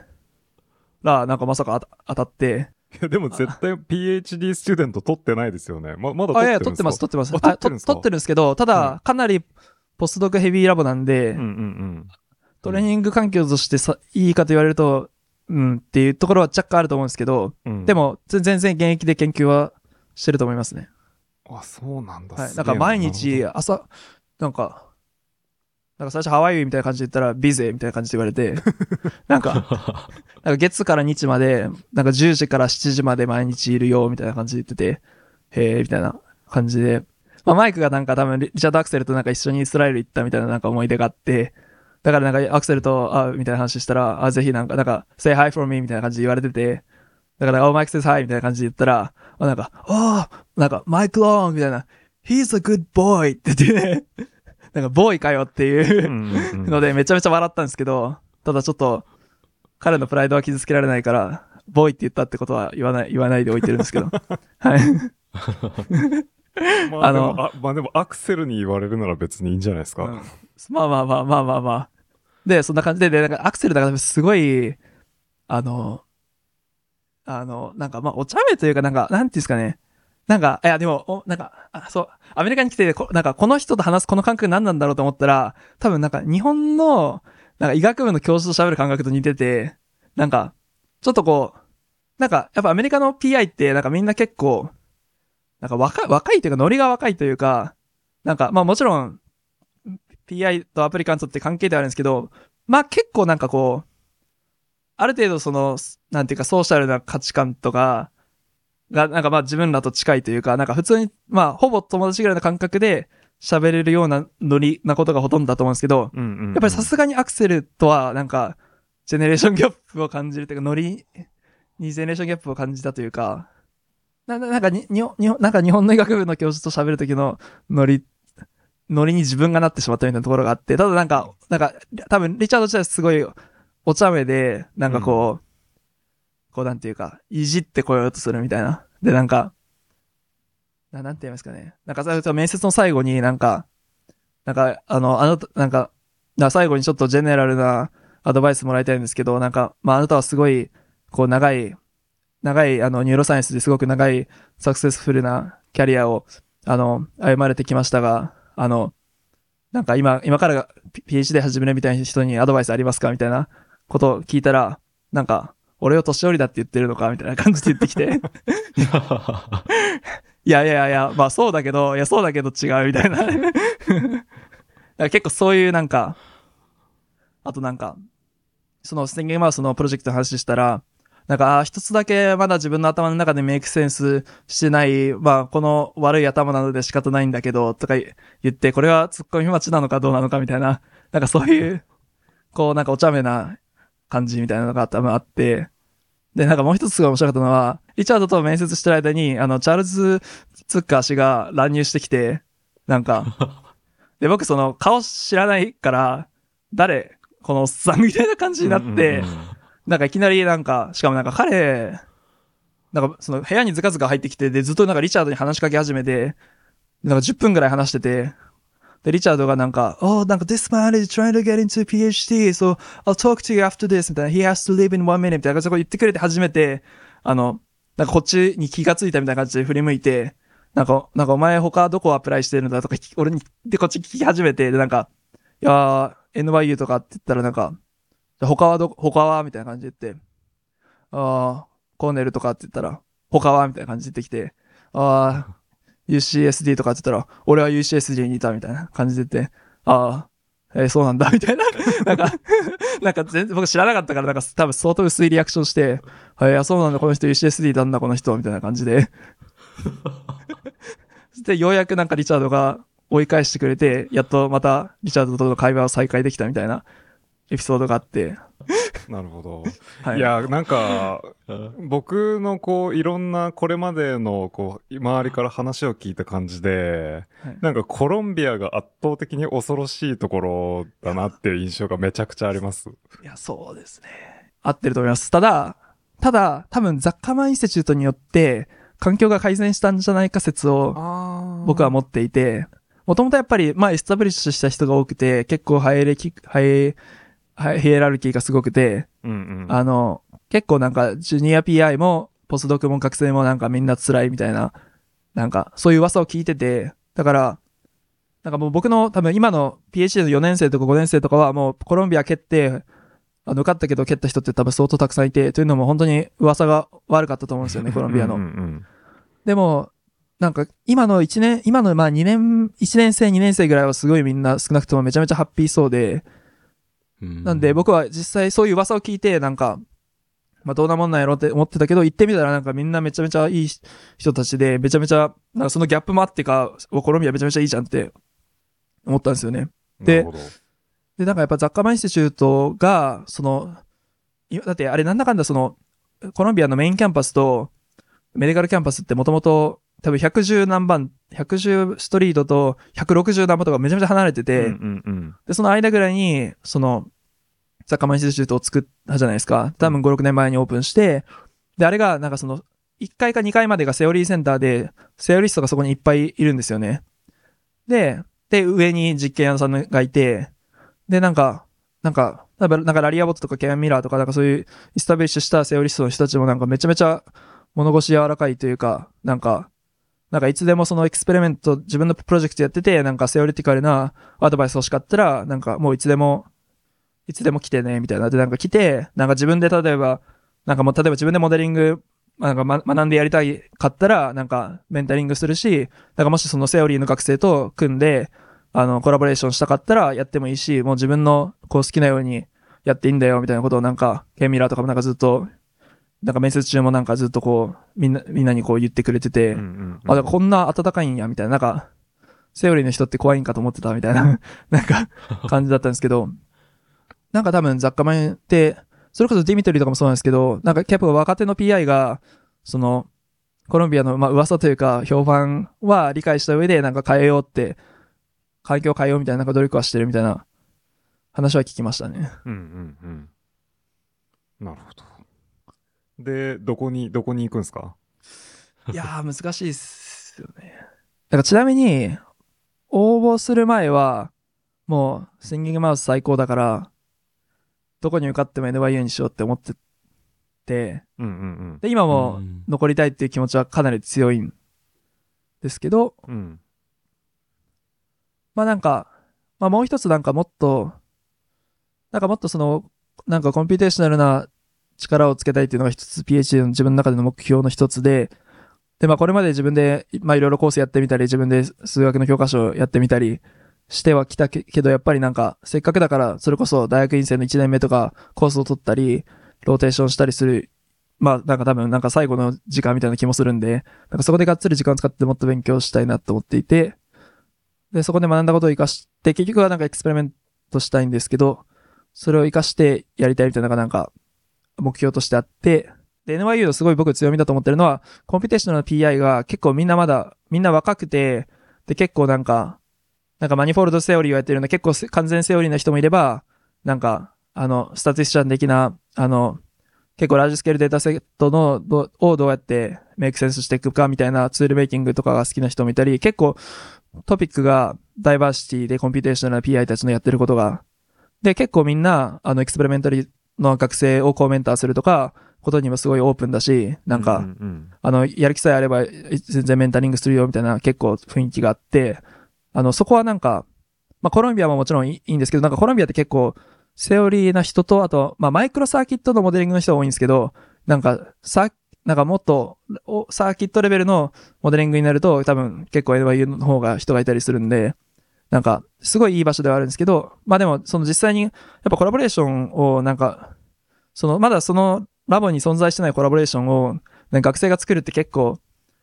大変っちゃ大変じゃないですか。うまくいくかわかんないし、うんうんうん学生、やっぱ PI 自体が気が合わないといけないし、で、なんかそれを考えたときに、なんかやや、ややリスクがあるかもしれないみたいな。うんロングラボだと。ただ、ただ、シンキングマイスは面白いし、まあ確実に自分が好きな楽しい研究ができるだろうっていう、まあ、まあ、もまあ、まあ、ラボのことも分かってるし、その、ななんていうか、PI の性格とかも分かってるから、いいとこ悪いとことか全部分かってるから、まあその、なんていうか、先がこう予測できる、しやすいって意味では、あの、いい、なのはいいんで、いいとは思うんですけど、まあ、あとはまあ、一般論として、まあ、まあ2年間って短い時間だけど、せっかく他のところに行けるチャンスがあるなら、なんか違うところで、新しいパスペクティブを得たり、ネットワークを広げたりした方がいいっていう、まあ一般論的なアドバイスもあるんで、うん、まあそれも踏まえて一応いろいろ迷ってるっていう感じですね。まあで結局なんかどこも、まあ、ここにし、ここのプログラムにしか受からなかったとしても、こう、なんていうか、ハッピーな気持ちで進学できるかっていう目線で、やっぱアプライしてるんで、まあ、まあ、どこもいい,、うんうんうんいいじゃないですか、別に。はい。うん、で、まあ、それこそ、まあ、今んとこ、一応、その、ニューヨークか、あニュー NYU か、プリンストンか、まあ、もしコロンビアのメトリスト落ちから降りたら、コロンビアっていうので、まあ、なんていうか、この、この辺のニューヨークエリアっていう風にしようかなっていう風に今、考えてはいて、うんまあ、でも、プリンストンとシティだとちょっと遠いそうですねくないはい。ですかいや、うんでもまあ、まあ、それこそデミトリーは。デミトリーはポスドク時代通ってたんですけど、あマンハッタンから。えただはいーなるほど。はいあ、そうなんだ。あのうん、無理ではない。ただ、まあ、まあ、チリはやっぱ、地理的には NYU の方が勝利してますね。うんうんう。うんん。うん。ただ、プリンストンすごい、それこそ研修の金曜日行ってきて、すごいいいなと思ったのは、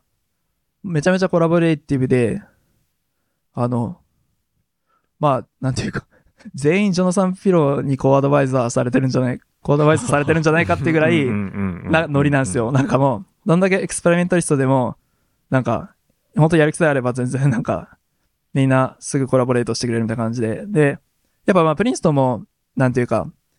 東海岸カルチャーというか、あの、どっちかというと intense だと思うんですけど、ただなんかそのプリンストンの、あの、 Princeton Neuroscience Institute 内でなんか変なラボ間のなんか競争とか、なんか変ないがみ合いとかはなんか全くなさそうで、なんかプリンストンの内容はすごいコミュニティが小さくて、超 collaborative みたいな感じ。で、で、なんか imaging core とか、そういう facility とかすごいしっかりしてるし、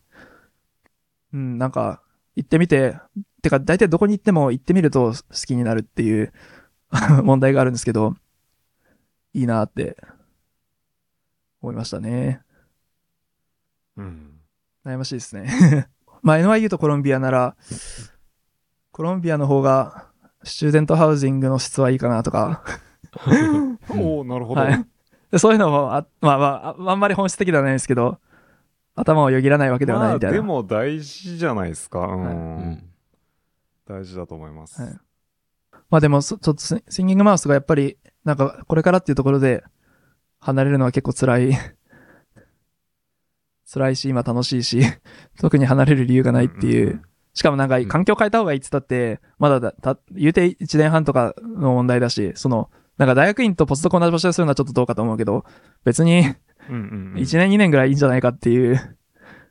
あの、気もするし。まあそうっすね。うん。まあ PhD も早い人は3年で長いと7年とかで、まあ別に長さが決まってるわけでもないでしょうし。そうですね。うん、まあ多分、まあもし NYU でするなら、今やってるプロジェクトも、あの、あの、フィースの内容に入れることだって多分できるっていう意味では、うんうんうん、若干卒業が早まる可能性もあるっていう。まあ別に、なんか、急い、急い、なんかめちゃめちゃ急いで1年でも早く卒業した方がいいかわかんないですけど。うん。セオリーのコラボ先みたいなのは目処ついてるんですか ?NYU の中で。あ、そうですね。まあ一番、この前、いろいろリリビジットの時に話して、まあ多分一番相相性がいいというか内容的にいいなって思ったのはアレックス・ウィリアムスっていう人人の、なんですけど、ご存知ですか？あの、えっとスーリア・ガングリまだまだ来て1年もた、あへえ1年ぐらいの、あと、スタンフ、もともとなんか学部時代とかがイブマーダーのところでモデリングとかやってて、うんうんうん、で、えーっと、スーリア・ガングリーさんのところで PhD をやって、そのままスコット・リンダーマンのところでポスドクをやって、なんか何ですか、なんか tensor decomposition method みたいな、なんか、多分、そういうの作ったりとかしてる人なんですけど、まあ、どっちかというと statistician 寄りというか、あの、うんうんうん。はい、あの、 large scale で、ネットワークの、あ、 large scale dataset をどうするかみたいな、なんか結構そういうところが強い人で。でも彼、やっぱり若くて、なんかいい人だし、勢いあるし、なんかめっちゃ人気で、なんで、なんかこの1年2年で多分アドバイスする人めちゃめちゃ増えそうな雰囲気なんですよね。だから、そその自分に時間を割いてもらえるかっていうのと、まあその実験をするラボとの今、オンゴイングのコラボレーションがあるわけじゃないから、まあ、うまくコミュニケーション取れるかっていうのは、まあ、これからっていう感じですけど。うんうん、でもまあ、ぜ話した感じ、じ、あぜなんかぜひ、だからローテーションしてよと一応口約束はしてくれたんで。なんかそこのコラボが、論が、こう、心配するところだったら、こことコラボできるなら、NY にするみたいな風に、論に話すみたいなのもありかもしれないけど。あ、そうですね。ちょっとそこはもう腹割って、なんか、もう自分の目標として、こういうことを学んでやりたいと。まあそしたら多分、とりあえず口ではいいよって言うと思うんですけど。はい。まあそうですね。でもそれはちょっと考えてました。まあまあはい。で、うんまあなんか例えば、あの、それこそ、あの、萩原さんご存知のマーゴットとか、うちのラボの PhD でこの前卒業したんですけど、彼女とかは自分で、あの、あの鳥の RA からの、あの、シリコンパレルレコーディングを、多分初めてじゃないか。世の中で初めてか、まあ少なくとも、かなり、自分で人、まあその、どうやってレコーディングするかっていう、あの、ところから技術から立ち上げて、で、 silicon probe recording を chronic で達成して、えっと、っていう研究をしたんですけど、で、彼女は、その、あの、そのスリープ、 sleep ディクレ、 sleep replay を、その、鳥の RA っていう premotor の、あの、 region の活動から decoding するっていうやつをやって、で、彼女もその PhD 始まるまで、そのめちゃめちゃ、あの、数学 degree があったわけじゃないけど、勉強して、で、で、全部、解析も全部自分で立ち上げてやって、で、論文を書いてそ卒業してたんですけど、なんかその彼女がそのデータを取った時にも、例えば、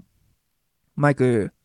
あーマイクが、あじゃあ、あの、リアン・パリンスキーとコラボして、あの、解析の方コラボしようみたいな感じって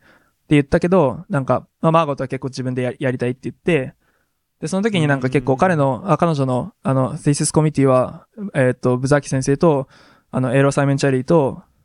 キャスティ・ネイグルなんですけど、その3人がなんかマイクに、あの、多分、あの、マーゴットの成長のために、多分、多少、リアムと組んだ時より、もう、プロジェクトの完結に時間かかったとしても、なんか、やった方がいいんじゃないみたいな感じで、そのマイクに声かけてくれて、まあなんか、実現したというか、感じで、だから、だからそういうなんかプッシュをする可能性がある、可能性があるっていう。たただまあ、うんそういうの辺もこう、あらかじめ腹割って話してれば、スムーズにいくかもしれないし、はい。まあ、てか、どのプログラム行っても、何かしらのアンサーティニティは残った中での決断にはなるから、まあ、どこに行っても間違いはないんで、贅沢な悩みなんですけど、うん。はい。いや、いいっすね。楽しいんじゃないですか？あと、あと1週間。そうですね。そうですね。ちょっと本当にもう昨日とかもずっとプリンストンの興味あるラボの人と、あの、電話ししてもらっていろいろラボのこと聞いたりとか、もうとにかく今インサイダー情報をたくさん手に入れて、まあできるだけインフォームとされた状態で決断をしようっていうことに 時間、エネルギーを使いまくってるんですけど、うん。なるほどな。プリンストンの実験系だとどこが面白そうっすか？そうですね。まあ一番興味持ってるのは、あの、アネアネグレット・フォルクナーっていう、ああ、はい。はい、はいはい大学そうですそうです。特攻の人ですよね。彼女、あ、ちちなみに彼女のところは、慶応の医学部出身の日本人の PhD の学生がいるんで、みな、みなくちさんって方がいらっしゃるんですけど、でももう、もうすぐ卒業されると思いますけど、のところと、まあ、あとイラナ・ウィットンのところと、あと、うん。マラマース、マラマーティですね、のところが、うんうんうん。まあ、自分的には面白いかなと思ってて、まあ、 social behavior とか、フレキシブルな behavior とか、そういう感じのラボですね。なんかマラ、マラのところはすごいやっぱ、今なんか、あの、 neuroscience institute のあのディレクターしてることもあってめちゃめちゃ忙しいらしくて、結構ハンズオフな感じと聞いてます。なんか、でもまあかなりプロジェクトのことは把握してくれてるし、なんか週1回か2週間に1回かは絶対ワンオワン時間作ってはくれるけど、まあ、基本かなり忙しいみたいな。うん。多分アネグレットとかの方がもっとハンズオンなイメージですね。なるほど。なんとなく、まあそれこそ、お二人がどうだったかとか、お二人がどう感じるかも聞きたいですけど、その、なんか僕的には、まあ少なくとも PhD の間は結構、ハンズオンな PI の方が、なんか自分のサイエンティフィックな考え方をデベロップするとかいう意味でもなんかいいかなっていうふうには思っていて、で、すごいマイクと、あの、マイクのところでできて本当に良かったなと思うのは、まあマイクは結構ハンズオンなんですけど、あの、なんか、まあ僕結構なんか、こういろんなことに興味が出て、なんか例えば解析してて、なんか、あ、これ面白そうと思ったらなんか、それについて調べ始めてたりとか結構して、まあそれ自体はいいことだと思うんですけど、たまにこう、脱線す、脱線して、一週間後にマイクと会って、あれなんか、先週やるって言ったことややってないじゃんみたいになって、あみたいな、忘れてたみたいな感じで、いや、その、いや、やるって決めたことやんないと進まないじゃんみたいに言われて、確かに、みたいな。そうでもはい、そのおかげで、でもそのおかげでかなりプロダクティブだったと思うんですよね。でまだちょっと、まあ、それは将来的には絶対自分でできるようにならないといけないけど、ただやっぱ今はこう、そのサイエンティフィックなクエスチョンをあくまで解くっていうのをも最大限の目標としたときに、今何をすべきなのかっていうのをこう見極める、いう訓練をするという意味でも、なんか、まだちょっと自分はハンズオン PI の方が、少なくとも PH のうちはいいかなみたいな感じで思っていて、うん。どうですかね。なるほど。まあでも自分でそう思えてるならいいんじゃないですか？うん。うん。なんというか。まあ、本当に人によるっていう感じだと思うんで、答えとしては。ううんん。うん。どうだろうな。うん、僕は PhD やるときにはもうなんかあんまり干渉してほしくないなみたいな感じだったんで。なるほど、なるほど。うん。いやもうでもそれこそ、なんか萩原さんもうその、一仕事やって、もうある程度その、あ頭から終わりまで、こう、できるというか、経験されていて、っていうところでの PhD のスタートだった。まあ確だかからにっていうのもあるんですかねプロジェクトを1個終わらせてから PhD 始めてるんで、まあなんかこう、全工程1回見てるのはやっぱり、うんそうっすね。確かに。まあ宮脇さんとかもそうだと思いますけど。うん。うん。うん。まあ、基本的には修士で一個まとめて、で博士で、あの、自分なりの仕事だったり、その修士の延長線上で、まあ、まず与えられた方向性からちょっと自分の色を足していくっていう感じドラボだったんで、なるほど。僕はそれを意識して選んだっていうわけではなくて、ただ単純に神経科学をやろうっていうと、えっと、近場でやったのがそこで、で、えっと、まあそこがそういうシステムだったっていうぐらいで。まあ振り返ってみてすごく良かったと思いますけど、うん。なるほどですね。選ぶ時に考えてたわけではなかったですね。うん。なんかそこの、まあ本当おっしゃる通り、人それぞれかなと思うんですけど、まあちょっと自分の場合は、ハンズオンの方がいいんじゃないかなみたいなうんうんうん。うん。感じで今のところ考えてます。で、で一応、どこの大学もまあ興味がある人は割と、割と若手でハンズオンな感じ。ただまあ、テニュー、少なくともテニューはもう絶対取れるだろうっていう人というか、あの、あの、超、超立ち上げ機のラボはちょっと行きたくないかなっていうのもあったりして。まあ、そうですね。まあ人使い荒いところじゃなければ全然あ、いそうん。じゃないもちろんもちろん。かなっていう。それはうん多分、はい。それは多分めちゃめちゃ大事ですね。うん だと思ってます。オンと、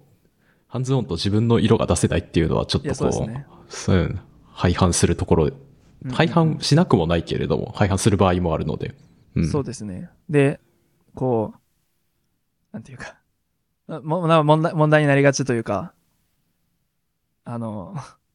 だってハンズオフだとそれはありえないんで、まあ、そうですよね。そういうことになりますよね。うんなんで、それこそその辺はなんか、あの、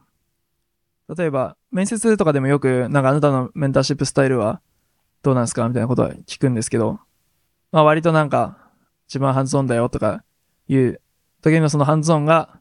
そのハンズオンなのか、マイクロマネジメントなのかっていう、その違いを結構見分けないといけないうん。かなっていう。で、それはやっぱり、その学今いる学生とかに話を聞いて、どんな感じっていう実際のことを聞くっていうのが多分、面接だったり、その後のプロセスで多分大事なんだと思います。うんうんうん。まああと、ローテーションが全部のところでできるのであれば、そこの、うん、危険性はかなり減るっていうのはあると思いますけど。そうですね。確かに確かに。うんそうですね。まあそういう意味でもローテーションあるのはめちゃめちゃありがたいですね。うん。あとなんか、なんかめちゃめちゃ話が前後して申し訳ないんですけど、あの、PhD のその応募するときに、あ、あともう一つその前、その受かった理由、多分受かった理由の一つとして、そのマイクのところではもう自分の独立したプロジェクトをやらせてもらえてたんで、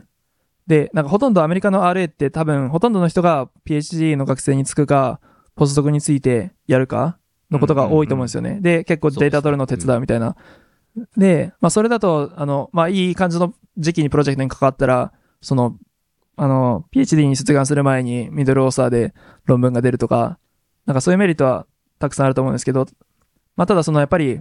PhD の応募の時なんか、こうどこまで自分で考えてややってるのかっていうのは、その言われてやってるんじゃなくて、考えてやってるっていうところはすごい、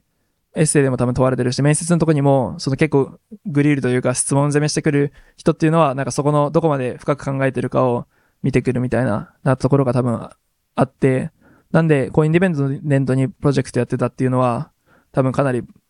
プラスで、それをマイクが書いてくれたっていうのも、すごいプラスだと、だったと思いますね。うんうんうん。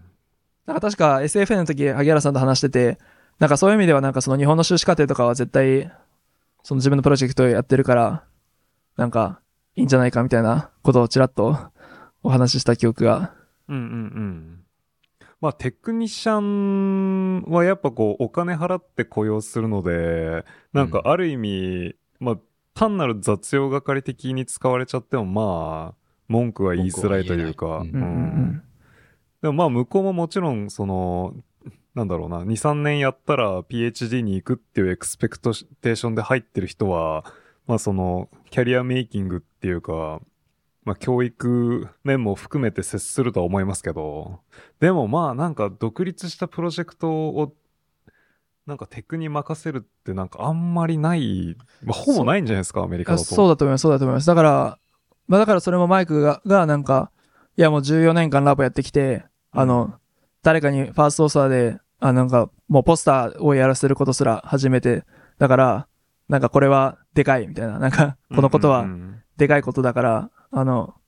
なんかお前は受かるみたいな、なんかそういうことをず言ってくれてましたね、それこそ。うん、それは、それは超いいですよね。なんで、もし、例えば、まあ、ある、 research associate とか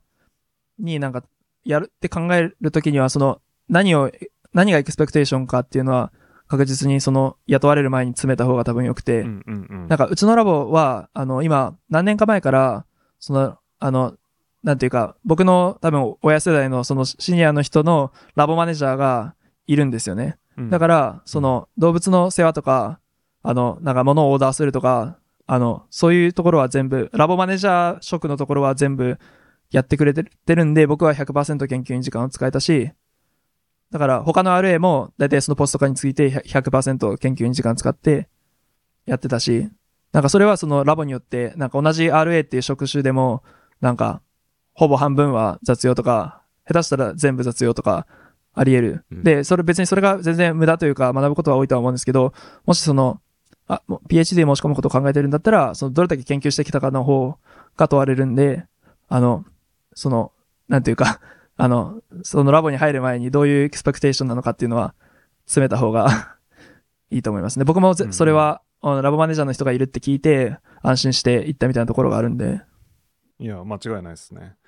多分僕が日本の修士が結構いいと思うって言ったのは、あの、ヨーロッパだと一応みんなマスターを取ってからドクターのコースに、PhD のプログラムに出してくるんですけど、うん。あの、研究、なんか、なんかマスター1年か1年半ぐらいで、ほぼなんか大したラボ経験もないようなマスターの人が多くて、まあそれに比べると、まあ学部プラス修士2年日本で研究した人の研究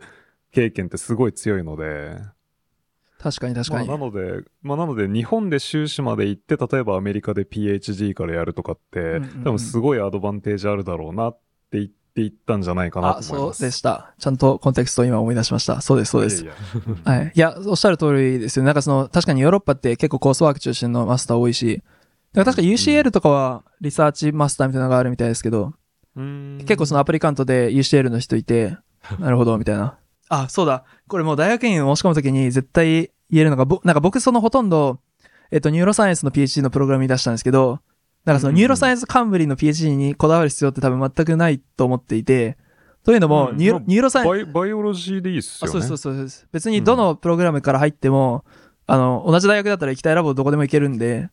うんあの、ただその学位に PH、あ、 neuroscience って書いてるか、 biology って書いてるかの違いと、あと、そのプログラムによって運営されてるから、その funding scheme がちょっと違ったりとか、そういうことはあると思うんですけど、ただその neuroscience もめちゃめちゃ、めちゃめちゃ selective なんで、で、あと、うん一つひ、どの大学もまあ、まあ合格人数が少ないですよね、他のプログラムに比べて。へー。なんで、まだ多分 neuroscience っていう学問が浅いっていうので、そのバイオ、例えば biology のプログラムとかも何十年何十年ってやってるとか多いと思うんですけど、まあ neuroscience ってやっぱここ10年20年のプログラムが多くて、で、なんかその neuroscience department っていうあるところも少ないじゃないですか。だから大体そのプログラムとして interdepartmental にこうやってるところが多くて、で、もう取る学生もなんか多分10人。少ない多分スタンフォードとか7人からオファー出すのがそもそも12人。で、実際に来るのが10人いかないとか。へで、外国人は0人から1人っていう。だから僕は絶対もう、まあもともとそんなにめちゃめちゃ興味があるラボがめちゃめちゃあったってわけじゃないっていうのと、それだけ部が悪いの知ってたんで、もう申し込みすらしなかったんですけど。で、例えばハーバードは、えっと、多分オファーが30人超今日、今日出て、多分1割2割ぐらいは外国人なんじゃないかな。多多分だから3人から6人くらいは、まあも、も、うん、そのくらいは大体外国人がいると思うんで、あの、でもそれで部がいい方ぐらいなんですよね。で、NYU なるも、ほど。えっ、と、に、今年出したオファーの22%が外国人だったって言ってたんで、うんえっと、まあ、分が、それでもめちゃめちゃ分がいい方だと思いますね。だから、だからもともとその外国、もしアメリカ国籍またはグリーンカードがない場合は、まあ、その時点で不利なんで、それ、その時点でさらに狭き門を行ってる。で、さらにその neuroscience っていうプログラム自体が他の biology とかと比べて狭き門だし、あとなんか、 neuroscience って学際的だから、あの、 biology の人も chemistry の人も physics の人も mathematics の人も、そのセオリーの人から実験屋までみんな申し込んでくるんで、あの、その面でも多分ちょっと競争が激しい。あと computer science の人も。うんで、例えば biology だったら純粋に biology の人が申し込んでくるし、だから例えばもしセオリーの人だったら、例えば applied math のプログラムに入って、あの、 neuroscience の研究をすることだってできるし、なんか、行きたいラボには多分行き方って何通りもあって、なんであんまりこう、 neuroscience って言葉にこだわる必要はないんじゃないかなとは思いますね。なるほど。はいうんで、そうです。で、やっぱりなんか外国人の中、受かる外国人の中でも、そのうちほとんどがアメリカで学部を卒業してて、すでにアメリカにいる人が多分、ほとんど。うんで、だから本当に日本から受かるる人とか、その知り合いの人でいますけど、なんか多分めっちゃ、みんなめちゃめちゃすごいっていうか、本当に本当に狭き門をくぐってると思います。うん。そうですね。あとはやっぱり、アメリカに直接いると、そのインパーソンインタビューの時に、あの、交通費が安いじゃないですか、アメリカから行く方が。だから、む向こうも呼ぶハードルが下がる。下がる、下がるっていうか、他の人と平等になるっていう言い方が正しいと思うんですけど、やっぱ外国人、外国から、多分、ハーバードのインタビューとか、確か行ったのが50何人、多分、応募が900人以上、1000人近くいて、面接に呼ばれたのが確か50何人で、そのうち海外から、中国から飛んできた人が1人と、デンマークから飛んできた人が1人いて、あとは全員アメリカ国内から来てたんで、う。うんそのくらいの比率っていうイメージですね。なんで、まあそう言って、もし本当になんかアメリカの PhD にことにこだわるんだったら、まあ、なんか何かしらの方向で先に来とくっていうのは多分、ありな気はします。なるほど。あ、あと、あ、なんかファンディングの、なんかアメリカの大学院って、無料で、学費無料でお金もらえてって言うけど、実際は、まあ学費もあって、で、生活費も、まあもちろん生活費がもちろんある。まあ要はつまり学費もあるけど誰かが代わりに払ってくれてるので、で、その誰かが払ってくれてるのが誰かとかによって、いろいろ事情が変わるっていうのがあって、うんあの、まあ、どういうことかというと、えっと、えっと、なんか、例えば最初1年間ローテーションするじゃないですか。で、多くのほとんどのプログラムでは、そのローテーションする1年間は、プログラムが持ってる funding から stipend が出ますよと。うんうんうんで、そのプログラムが持ってる funding がどこから来るかっていうと、えっと、例えば、UC 系とかだったら、結構、か UC のお金だったら結構その、もと、もともとが州税だったりして、なんか、外国人にはなかなか使えないみたいな、あれがあったりする。で、例えば、 teaching grant って言って NIH が出してる、 education のための grant があって、それを結構、その、ティあの、結構その、プログラムが頑張って取ってくれてて、で、それも確か、えっ、と、外国人に絶対使えないだったか制限があるだとかわかんないですけど、とにかく何かしらの制限があるんですよね。で、そういうので、その学内のフェローシップっていうのが出てるから、なかなか外国人の受け入れにキャップをかけなければいけないっていうのがあって、で、逆に言うとプライベートのファンディングが多い大学は、多分ほとんどそういう制約がないから、あの、外国人に言う、あの、有効的なことが多い。うんでうんうんで、だから多くのプログラム、ほとんどのプログラムは1年目が何かしらのプログラムからのスタイベント。で、2年目からその所属するラボの研究費から出してもらうっていうのが多分一番あるあるなパターンで、えっと、ロックフェラーは、えっと、在学中全部プログラムから出るんで、あの、PI から1円も、1、1円もというか1ドルもお金をもらう必要がないっていう超リッチな インスティチュートなるほどで。すね。だから、んロックフェラーめちゃめちゃ、まあちょっと僕は、あの、ま、応募したかったんですけど、なんかま、マッチ的な関係で、でももし興味があるラボがある場合は、めちゃめちゃおすすめ ですね。うんお金が たくさんあるし。はい。で、なんかその、で、例えば、その、2年目からせ、その、あえっと、ああとはその TA 義務があるかどうかっていうのもプログラムによって違ってて、その、例えば、1セメスターとか2セメスターは TA を絶対しないといけない。で、それは、それ、それによって、あの、そのお給料を、それから、それに対して対価を払ったっていう形で出すから、絶対マンダトリーでしないといけないっていうプログラムもまああったりして、で、お金がまあ、一般的にあればあるほど、あるプログラムほど、T、TA のデューティーはないですね。だから、まあ、ハーバードとかコロンビアとか NYU だと、とか、だと、TA のデューティーはなくて、で、逆に TA すると、あの、お小遣いがもらえる。うんうんうんうんで、だからハーバードとか多分、ワンセメスターで、で、確か1万ドルぐらいもらえるんで、まあ、百何十万円かぐらい半年 TA すればもらえるから、まあ、PhD スタイペントからすれば、かなりでかいうん お小遣いというか、そっすねはい。だからそういうふうにね、まあ、お金が稼ぎたければ、あの、そういうこともできるし、まあ、ティーチング経験も積めるから、なんか、多分、ファカルティジョブとかに行くときとかに、多分、役に立つかもしれないし、とかあって、で、なんか結構、えっ、と、結局その2年目から、あの、が、ラボからお金をもらう場合っていうのも、えっと、ラボによって、やっぱ資金が潤沢かどうかっていうので、結構変わるじゃないですか。で、うんもし潤沢じゃない場合は、すまんけど、TA やってくれってボスから頼まれて、なんか TA に時間持ってかれるみたいな。だからその分 TA して、その TA から自分の給料を出す、みたいな形になるっていう場合が、そのお金が少ないラボのお金が少ないプログラムのお金が少ないラボだと、そういうことが結構あるんですよね。うんうんうんだから、あの、まあその、なんていうか、上地にすることは絶対ないけど、ただ、まあ結構大学だったり、ラボの資金の潤沢具合によって、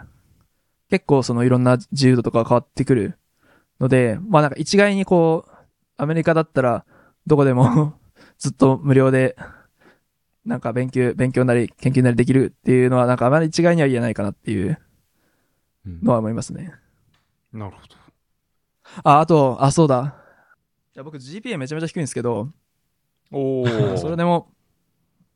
多分、誰も聞いたことないから低いと思うんですけど、あの、その、アメリカの PhD で来た人で、あの、まあ、それでもうなんとかななったっていうのが一つと、ただ、えっと、コロンビアで僕はエイトリストになった理由は実は GPA だったっていうのが判明して、えーでも GPA ってその最初の足切りに使われますよね。使われる大学もあるっていう感じで、なるほど。例えば、えーっと、まあ、N- NYU はその、中にいる、いるから、その、なんかいろんな人から話聞いて知ってるんですけど、まあ、その、うんどういうふうにアドミッションプロセスやるかって、本当に大学によってまちまちで、もう大学のアドミッションの色がすごい出るんですけど、それこそ。例えば NYU がどうやってやってるかっていうのは、まあ、僕が知ってる範囲でお話しすると、そのまず書類の段階、多分 NYU は毎年600から700、700件ぐらいの応募が来ますと。で、それをまずどうするかっていうと、えっ、と、その、コミッティのメンバーが何人いるのかな？多分10人以上いると思うんですけど、の PI たちに、こう、何人、あの、割り振るんですよね。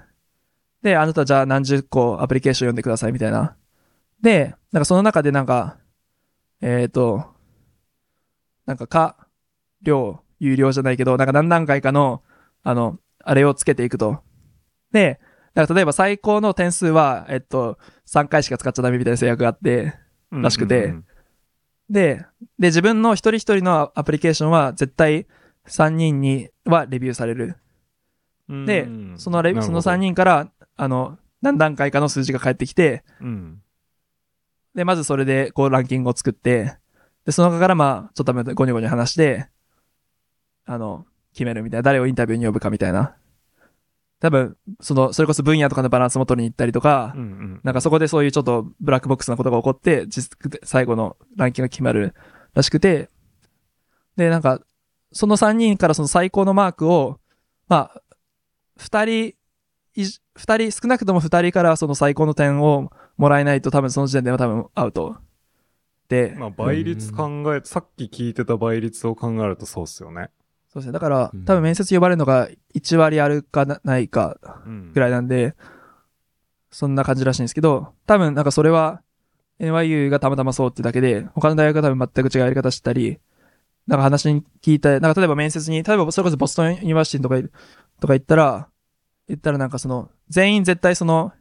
あとプログラムヘッドの人と面接しないといけなくて、で、その時に、なあの、ああ、あなた、あなたね、あなたはあの、マーク・ハワードがこの人いいねって言って持ってきたのよとかって言われて、だからあそういう、なんか、あ、この PI が自分のことを見てくれたんだとか、なんかそういうこと言われて、あ、なんかそういう、そういうのもあるんだって思ったりとか、うんなんか、あなたは誰々のお気に入りだったからねとかなんか、言っていいのか言ってい言ってはいけないのかわからないことを言われたりとか、うんなんか結構そういうのもあったんで、多分本当に大学によって、まちまち。で、うん。えっ、と、そのコロンビアから、ウェイトリストですってメールが来て、そしたらなんかその1日後に、その、興味がある PI の一人のアンドレスから、メールが来て、なんか、なんで、なんかあなたがウェイトリストになったのか全くわからないみたいな、なんか、すべてのインタビュアーからトップスコアをもらってて、その、で、インタビューじゃない、インタビューじゃない、なんかインフォーマルに関わった人からの評価も最高点だったって言われて、まあその時点で、え、その、フォーマルなインタビューじゃない人も点数つけんのっていうので、そそのメールから分かってビビるみたいな。うんだからそのコロンビアはたまたまそういうやり方をしてたみたいなんですけど、だから分かんない。必ずウェイトリストから降りると思うから、なんかこれによって、こうディスカレッジされないで、ぜひ来てね、みたいななんか優しいメールくれて、あ、でもこう、まあみんなでも、こうインタビューに来た人はこうみんないいって言うから、そういう、なんかお世辞なんかな、みたいな感じで思ってて、そしたらちょうど多分コサインがあって、で、 Cosyne から、なんかマイクが返ってきて、そしたらマイクがちょっと、まあ若干これオフレコに 行くかもしれないですけど、その、その、あ、なんか、なんかディミトリーとアンドレスがなんかめちゃめちゃ怒ってて、なんか本当にいい、なんか、そう、システム、 system track、その、えっと、ニューロサ neurobiology behavior のプログラムの中に system と disease とセオリーってあって、その、それでバランス取ってこう取ってるんですよね、人。で、その system track で、なんかお前が一番だったのに、なんか、なぜかオファーが出なくて、出なかったから、なんかデミトリーとアンドレスがめちゃめちゃ怒ってて、みたいな感じで、っていう、めっちゃ怒ってたよ、みたいな感じでマイクから言われて、なんか、え、な、だどういうことなんやって思ってたら、その後その、ヘッドだ、ヘッドの、アドミッションヘッドの人から何、1週間後ぐらいにメールが来て、あ、なんか、なんかすごい、あなたのアプリケーションににエンドジアズムがすごいある、あって、まだ可能性すごくあるから一回ズームしようって言われて、ズームしたら、うーん、なんか GPA が低いんだけどどういうことって言われて、いや、俺、うん日本の医学部なんだけどみたいな、なんか、うん。ね、なんか、で、だから、で、他の、あ、そうですね、これも話さないといけないのは、その、他のプログラムだと、例えばハーバードとか UCSD もあったし、多分お多くのほとんどのプログラムはなんか、エッセイか、またはエッセイじゃない違うスモールボックスクエスチョンみたいなところで、なんか、もしその、こう、パッシブトゥウィークネウィークネスというか、なんか、もし自分のアプリケーションで弱い点があると思ったら、言い訳はここに書いてくださいみたいな欄があったりして、そういう時には、なんか、なんか、一応こう、あ、自分の弱い点は多分 GPA で、まあでもちょっと、あの、なんかそもそも自分はその、え、あの、日本の、自分の大学では、なんか、あの、テストの評価も、なんかパスフェイルでしかもらってないし、でもその、九州大学時代は GPA システムをなんか10年前ぐらいに導入してるから、なんか最終的に何かしらのアルファベットがつくんだけど、あの、そもそも自分はパスフェイルでしかフィードバックもらってないし、なんか、その、あの、その、要は GPA システムがあるものの、そのシステミックに、あの、なんか、その評価の仕方がすごいシステミックに整ってるわけではないみたいな、なんか言い訳を書いてて、で、まあそれで、他のプログラムは面接呼んだりはしてくれたんですけど、コロンビアはそれ書くとこなかったんですよね。だからう、ん言い訳する箇所なくて、で、エッセイも、他って大体まあ、少なくとも1000字とかね、1000ワードのエッセイが多いんですけど、コロンビアって500ワードなんでめっちゃ短く書かないといけなくて、あの、まあ、とにかくい言い訳する場がなかったっていうのがあって、で、結局そう言われて、えーっと、あ、じゃあだからまあ、自分の、まあ、いつもの言い訳じゃないけど、そういう説明をこうこうこういう事情で、だからまあ、まあ、絶対とは言えないけど、もし自分がアメリカでアンダーグラド行ったら、あの、こんな GPA 取るわけないみたいな ことを言って、あ、ちなみに僕、あ、そう、で、そしたら、あ、じゃあその説明をなんか、なんか多分ディレクターかディーンかなんかにしないといけないから、うんあ、聞けてよかったわ、みたいなこと言われて、そしたらなんか昨日の夜メールが来て、あ、なんか今日、なんかザッカーマインスティチュートのトップの人たちに、あの、ピッチ、あなたのことをピッチしといたから、まあ金曜ぐらいまでには、まだガランティーはないけど、結果はわかると思うから、みたいなこと言われて、あ、ありがとう、みたいな。なんかそんな感じのやりとりがあって、っていう感じですね。なるほど。で、うんはいはい。で、その GPA で、なんか僕の9台から出てる GPA 僕だ、2.25とか多分そんくらいで、あ、ぼ、ぼ、僕の方が低いですね。あ、勝ちました。で、えっと、なんか WES っていう、あの、ワールドエデュケーションサービスかなんかその要は、海外の GPA を、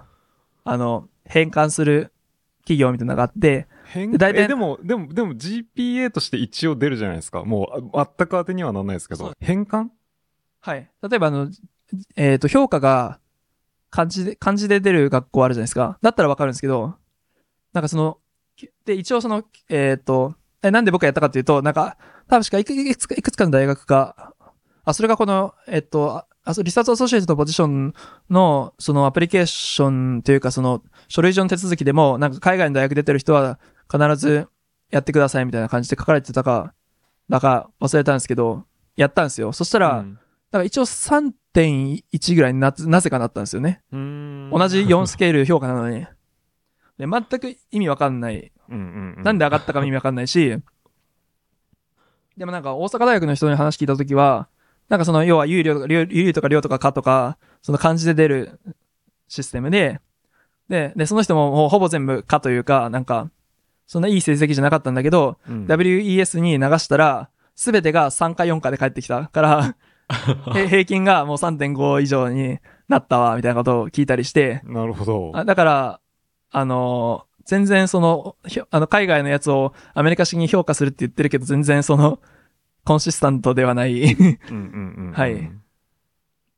みたいなところがあって、まあでも、えーっと、少なくともさっき言った、例えば NYU みたいに、もう全部のアプリケーションを包括的に見て、あの、マークを返すみたいなやり方してる時とかは、もう多分ほとんどの PI でも GPA 誰も見てないうん。と思うんですよね。まあ誰も気にしてないし、うん。それがその PhD の学生とか研究者としての成功に関係しないっていう風な、なんだか一応のコンセンサスにみんななってるから、多分気にしてる人ほとんどいなくて、うん、ただ、その、もうそこの段階に行く前からし足切りに使う学校があるっていうのも聞いてます。うん。でちなみにあるって現地が、そういうところがあるって聞き取れてた学校に、まあなぜか1校だけ申し込んだんですけど、案の定面接に呼ばれなかったんで多分切られましたね。なるほど。はい。ただ、なんか逆にその結構トッププログラムの方が研究経験をもっと見てるような気が します。わかんないですけど、ちょっと。まあ、大学によって違うと思うんですけど、まあ、ほとんどのところが研究経験の方が大事っていう感じになってるんで、まあもし、あ、まあもし今、すまだ今学部生なら絶対に GPA 上げるように努力した方がいいと思うんですけど、まあもし悪かったとしても、まあ、可能性がゼロではないかなっていう。でもなんか、アメリカでゆ GPA 悪いって3.6とかで悪いって言うから、まあそうっすね。もうインフレがすごいんで、うんうんうんなんかそれこそ、えっ、と、えっと何ですっけ、なんか、1950年からの、なんかハーバードのアンダーグラッドの平均 GPA の推移みたいな感じで見たらあ、りましたね。うん。はい、なんか最初の方なんかほんと 2. 点何歩とかだったのに、もう今もう、もうなんか3.8とかなんか、インフレも、インフレも、すごい。なんか、甚だしい、本当に。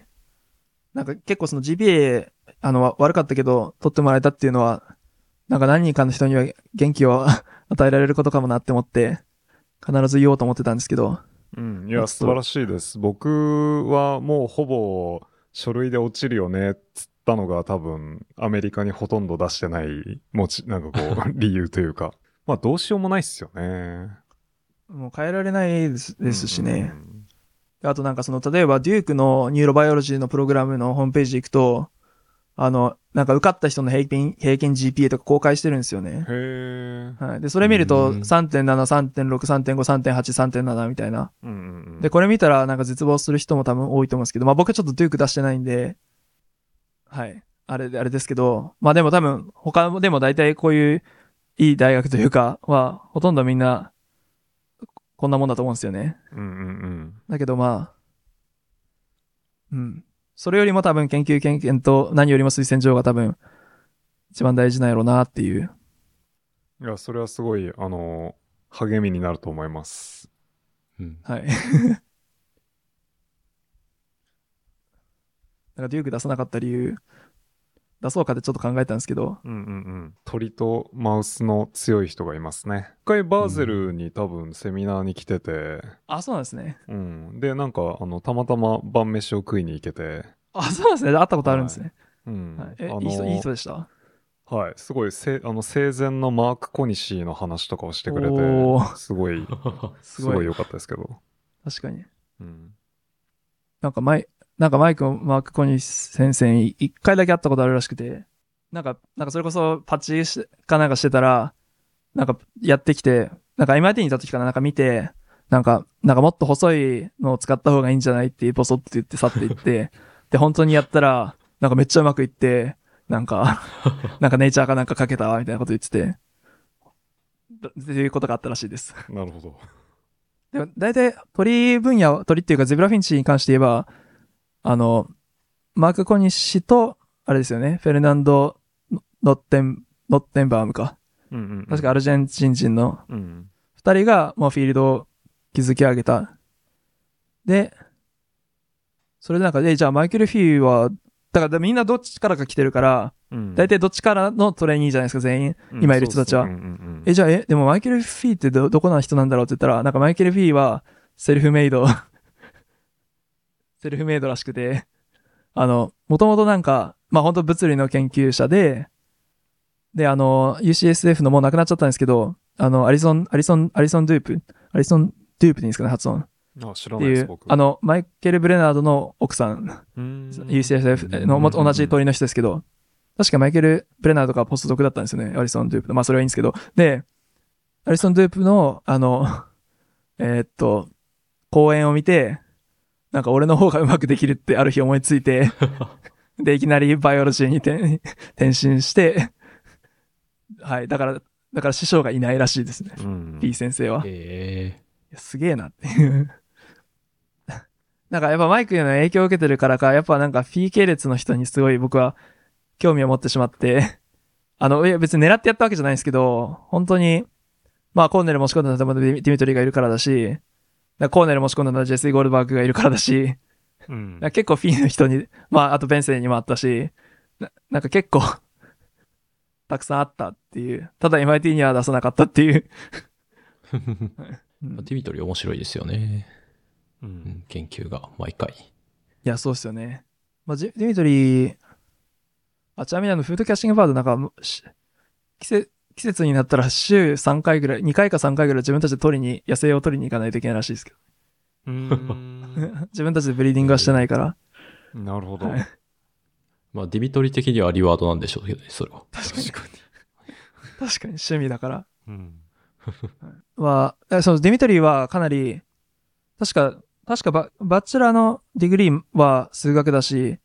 めちゃめちゃ数理も強いし、うん。うん、多ウス分、テラボの解析プログラムは、あ、ほとんどディミトリが書いてたって。うん。なるほど、なるほどう。んそうですね。なんか、イステラボでジェシーとデミトリーの協調みたいなのが確かありますもんね。あ、そっか。だから、ジェシーは、あの、MD-PhD をコロンビアでやってたから、そこでアンダーグラッドだったデミトリーと一緒にあれして、で、またフィーラボで、かぶ、かぶったのかな？だからそこも多分めちゃめちゃ仲いいはずですね。うん。で、ベンセは、なんか、なんか、ベンセがマイクになんか、なんか、お前なんか、ななんか何百、あの、パウンドか忘れたけど、なんか何百パウンドの、あの、あの、ウェイトリフトできないだろうって、できたら200ドルあげるって言ったら、なんかマイクはめちゃめちゃ、その喧嘩を買って本気になって、それを上げるためだけに毎日 weight lift して、で、ほら、上げれた200 200ドルよこせって言って200ドルもらった。で、その後一切ウェイトリフティングしてないっていう、謎エピソードがあります。負けず嫌いなんですね。やっぱマイクはそのサ science に対して excited だしてるから、うん。普通になんか、そのエネルギーは楽しいというか、ううんん。ラボにいて、なんか全く自分のプロジェクトに興味持たれない PI と一緒に働くとちょっと辛いかなっていう。なんか自分のプロジェクトにも、まあ、まあ、ある程度うまくいってたからだとは思うんですけど、その、ちゃんとその、もの自体に興味を持って、一緒に考えてくれるみたいなところはやっぱあるんで、うん普通に楽しいですですけどね。あと、ロングライブはやっぱメンバーがす最高なんで、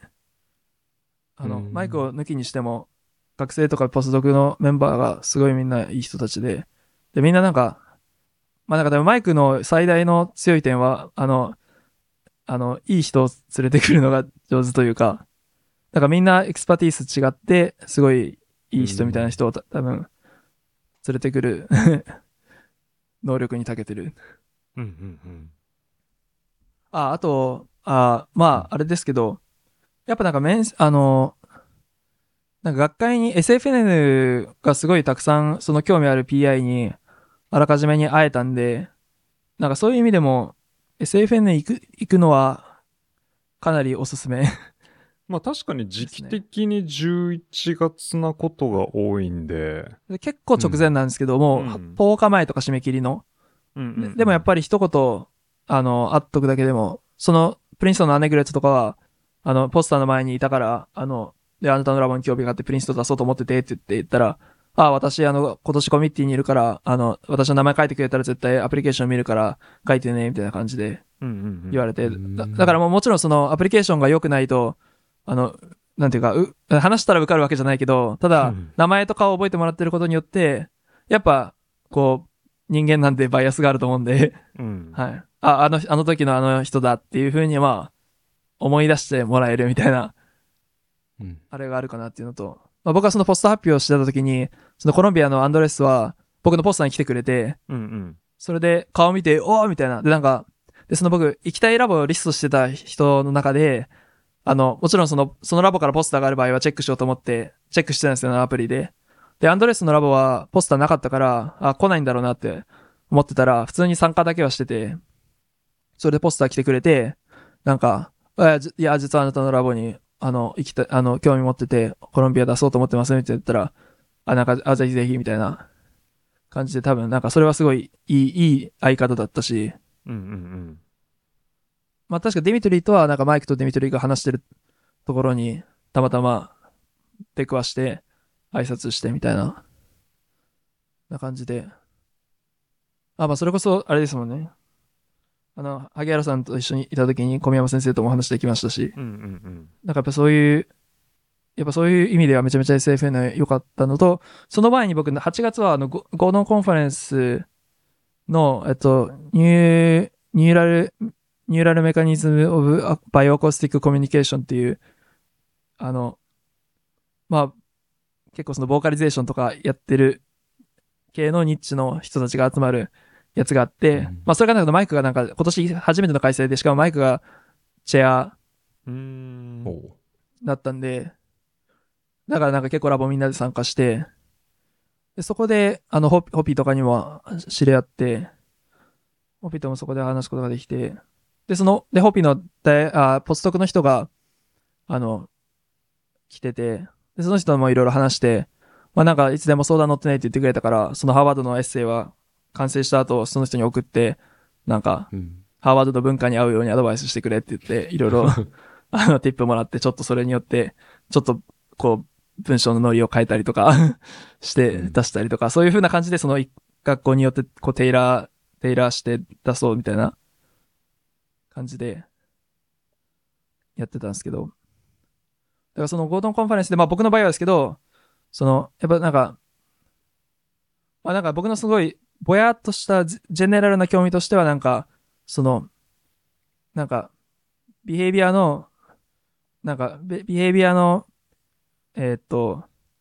まあ、ニューラルメカニズムオブビヘイビアやりたくて、そのビヘイビアの中でも、なんか、フレキシブルで、なんかナチュラリスティックなビヘイビアをやりたいみたいな感じの、まあ、まあ、ぼやっとした軸みたいな、なので、エッセイ書いていて、で、まあ、そういう意味で、その、やっぱりボーカリゼーションやってる人たちとたくさん会えたのは、そこから、こう、どんどん、なんか広げて、そこからなんか結構、あ、こんなラボあるんだ、あんなラボあるんだ、みたいな感じで、あの、知っていって、なんか広げていくことができて、多分ほとんど、やっぱ正直、まだ全然、わかっ、その神経システムのラボについては特にどういうラボがあってっていうのも、あんまり、多分はっきり分かってなくて、分かってなかったのが、まあ結構その論文によって実際に人に会ったり、話を聞いて、あ、この人はこんなことやってるんだ。で、あ、その人の、なんか例えば、この人の、の、この PI のポスドク先はここだったんで、ここは面白いことやってるみたいな感じで、なんか、こうネットサーフィンみたいな感じで、なんか興味あるところがどんどん増えていって、なんか、それが結構自分にとっては良かったなと思ってて、で、結構なんかその行きたいラボと学校のリスト作って、で、そのリストを、その結構他の大学院生とか、あのマイクにも見せて、そしたら、なんかこここの大学のこの人もいいんじゃないとか、この人はいい人だからとか、まあこの人はやめとけとか、なんかそんな感じで、も含めて結構周りの大学院生とかマイクとかが、そのリスト作りみたいなのも協力してくれたんで、うん。まあ、そのプロセス自体も結構楽しかったですよ。なんかいろんな研究を知れるとかいう意味ではうんお願いします。そうですね。まあ、だだってでもその、うん PhD アドミッションに関しても、まあ、フレッシュなので、多分直接話を聞きたい人はいっぱいいるんじゃないでしょうか。そうたくさん、本当にたくさんいそうですうね。ん。ああと、めっちゃいいのが、あ、そうです。あとなんか、結構そのニューロサイエンスの多分 PhD のアドミッションの tips と多分他の分野の tips って多分結構変わると思うんで、へえ。多分、多分ですけど、話に聞いた感じだと、その、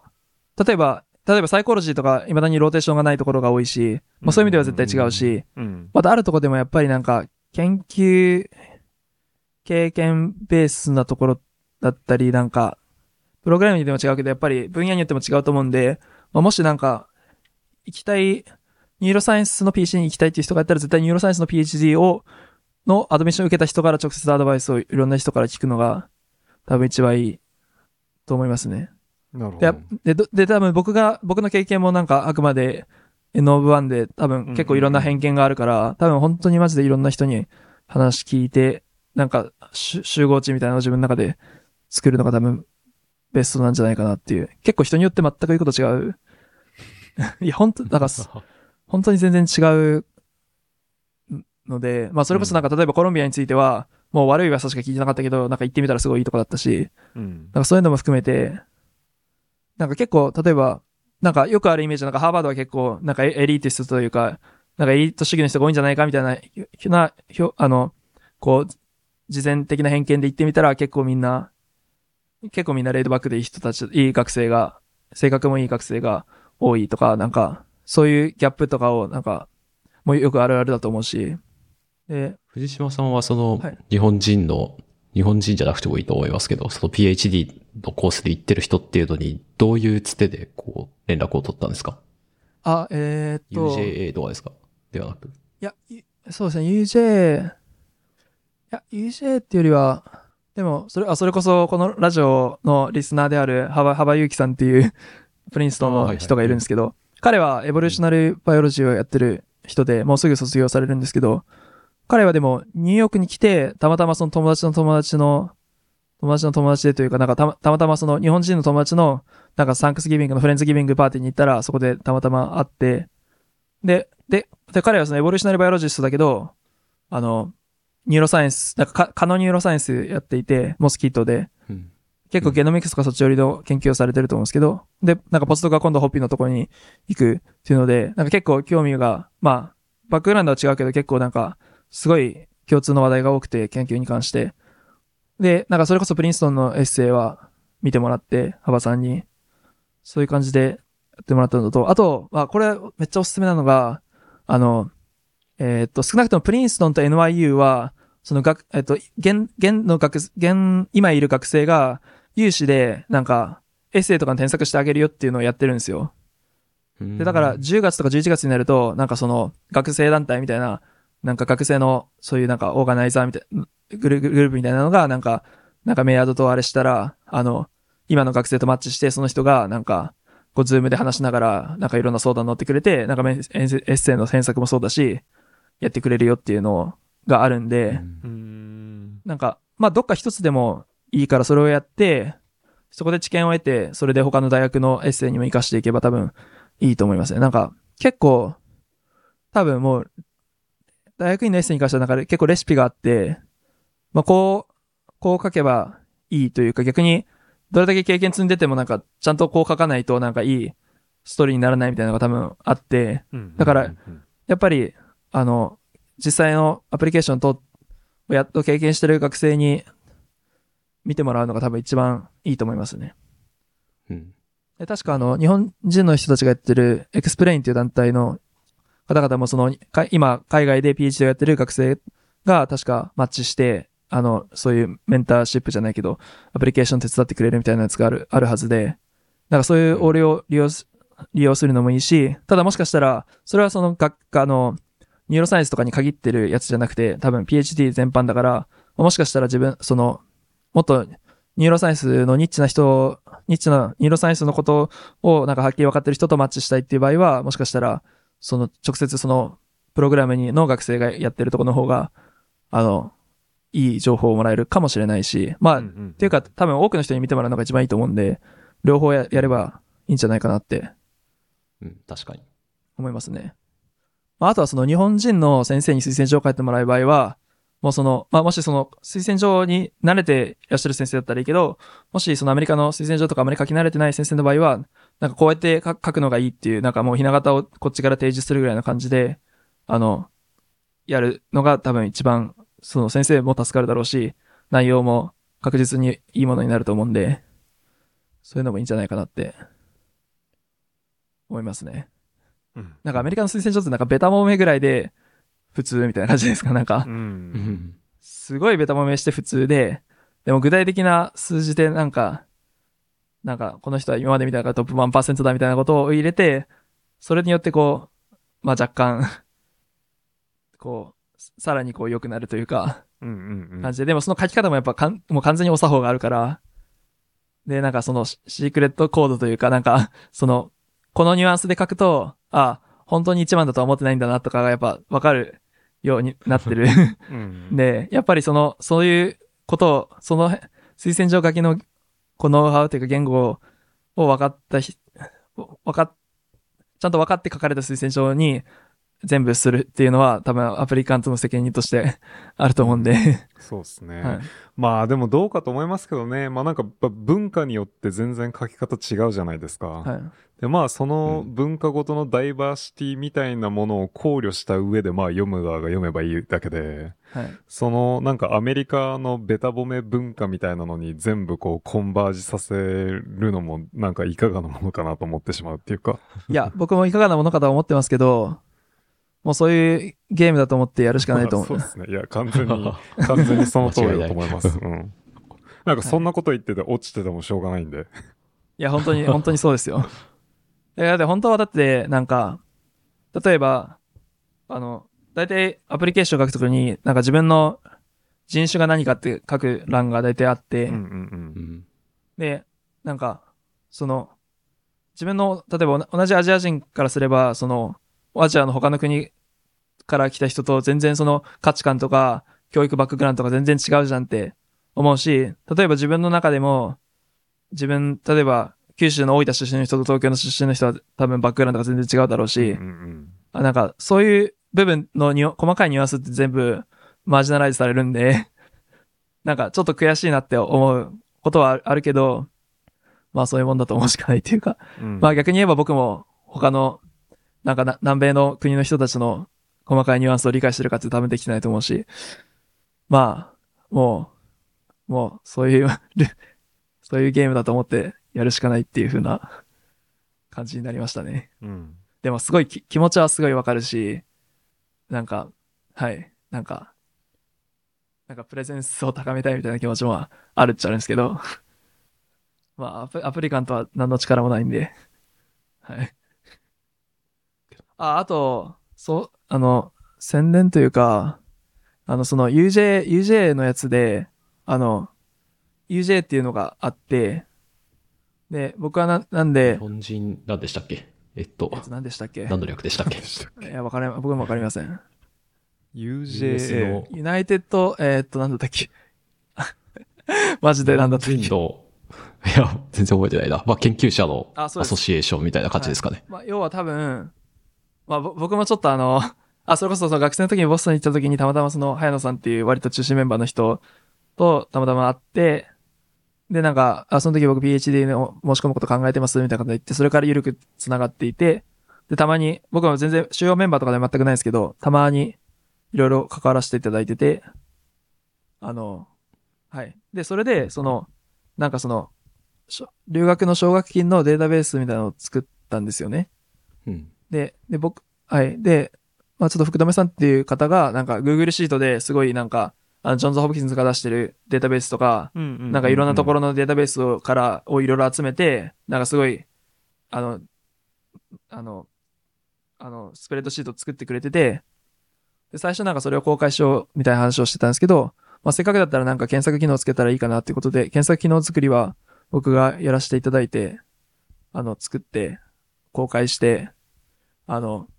で、まあ、これはその大学院とかに限らず、なんかポスドクのフェローシップとか、あとまあ K99 とかなんか若干独立用のやつとか、まあ、あと学部生のやつとか、結構何でもありみたいな感じで、その代わりその検索でフィルターかけられるようにして、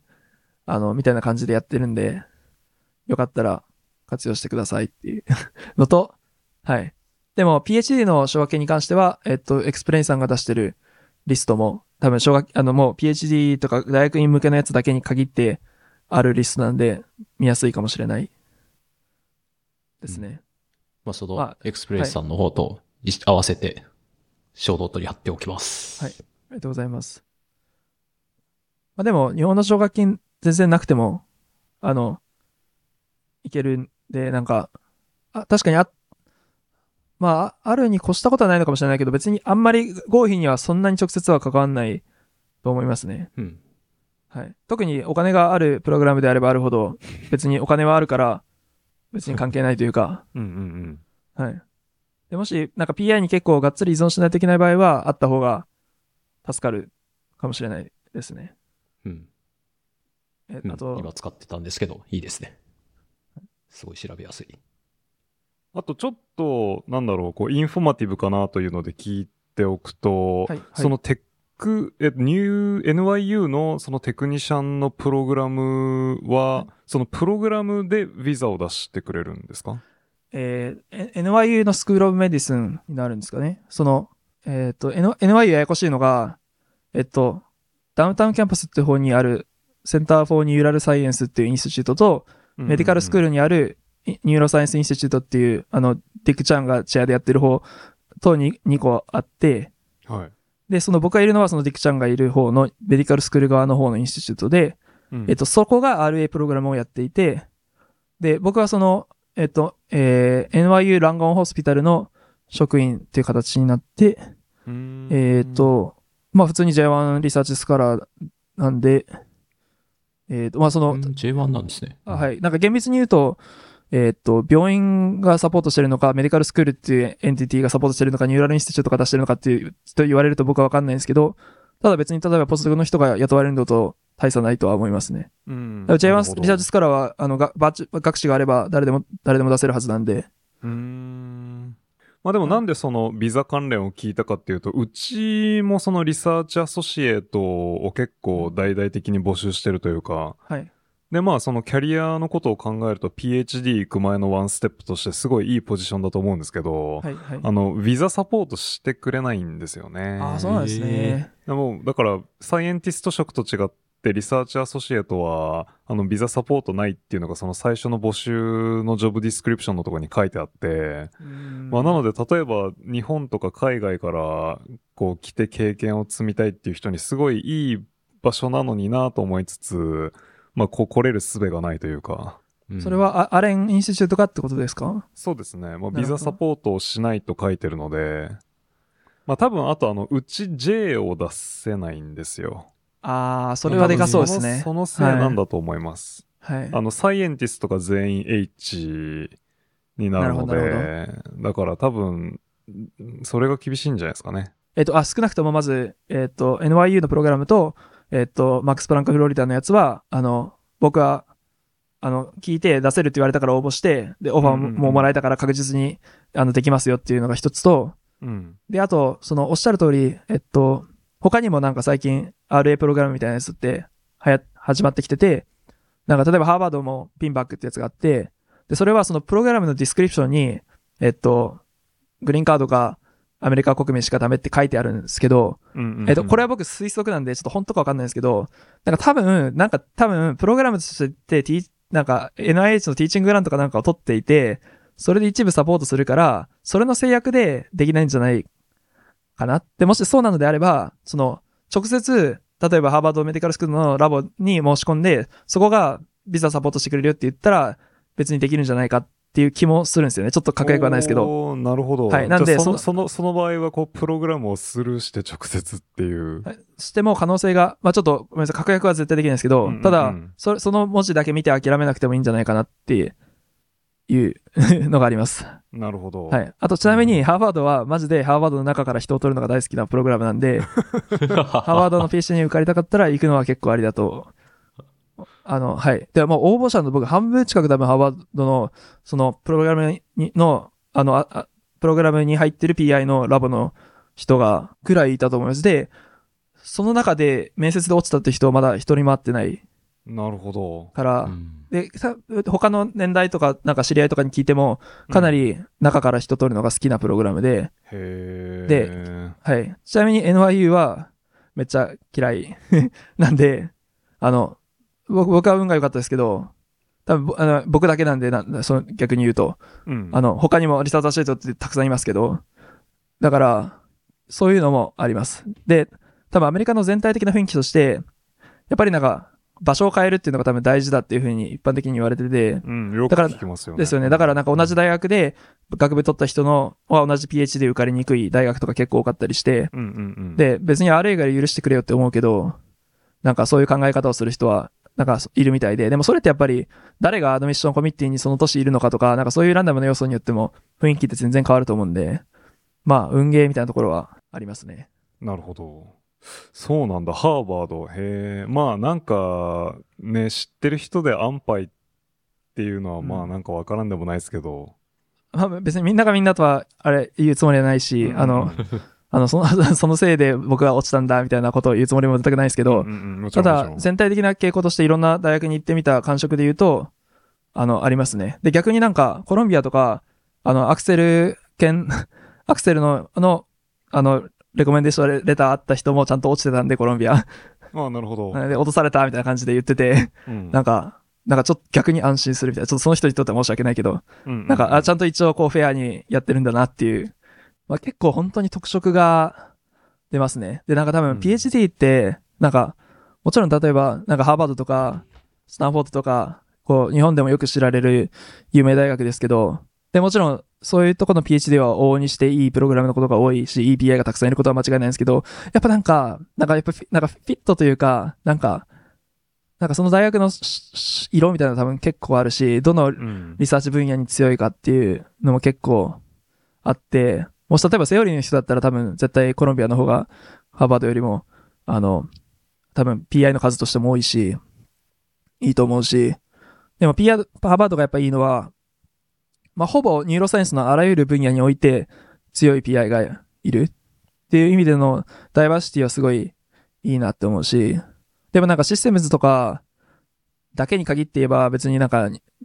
あの NYU も全然引きを取ってないんじゃないかなって思うし、なんか、まあ、結構そういうのがあるんで、なんか、やっぱなんか大、なんかやっぱ自分が行きたいと思う PI がたくさんいるかっていう基準で選ぶのは、が一番いいんじゃないかなっていう気がしますね。その合格率が高くなるっていう意味でもそうだし、まあ実際行ってハッピーかっていう意味でも、なんか、まあわかんないですけど、ねなんかその、あ、それこそなんか、なんかハーバード式、コロンビア式なんとか方法みたいな、あの、あの、インフルエンサービジネスを卒業後にされる予定がある方は、できるだけ名前がいいところにいた方がいいかもしれないですけど、なんかアアカデミックに 研究する上では多分、どこにいたかより、なんか誰と働いて 何をしたかの方が重要なんじゃないかなっていう、うん。そう、二人から考えてもそうですよね、多分。いや、でも宮脇さんはこう、トップスクールをこう渡り歩いてるっていう感じじゃないですか？確かに。いやーでも僕も自由にできるところが一番いいなっていう感じで選んでるっていう感じなんで、うんうんうんうん。いや、もち自由ろんお金が使えるととこみたいな。はい。いや、あの、ジョジョークで、は いこう、東大、東大ハーバードっていうね。確かに。確かに確かに。超エリートコースうん。ですね。僕、僕やばいですよ。だってこう、田舎の、田舎の大学から田舎の大学で PhD っていう。しかも、東大辞めてからの九州大学部行ってみたいなそうそうそう都、都落ちですよね。九州 University とか言ってもね、誰も知らないっていう。あいや、武崎先生は知ってましたけどね。本当ですかなんでだろうえ、なんか、ちょっと名前思い出せなくて申し訳ないんですけど、九州 University なら誰々がいるよな、みたいなこと言われて、はぁ、みたいな。で、なんか、そなんか、彼はすごいいい研究者だって言われて、はぁ、みたいな。なんか、ちょっと、ちょっともう本当に失礼で申し訳ないですけど、はいちょっと名前でピンとこなくて、その時。え、誰、え、神経の人？多分。ご存命？いや、もう、それこそわか、そんなこ、それこ そ、そこからもう全くわかんない。で、なんかその後なんか、たい、なんか、福岡、なんか福岡出身なんだよな、みたいなこと言われて、いや、厳密には大分ですけど、みたいな。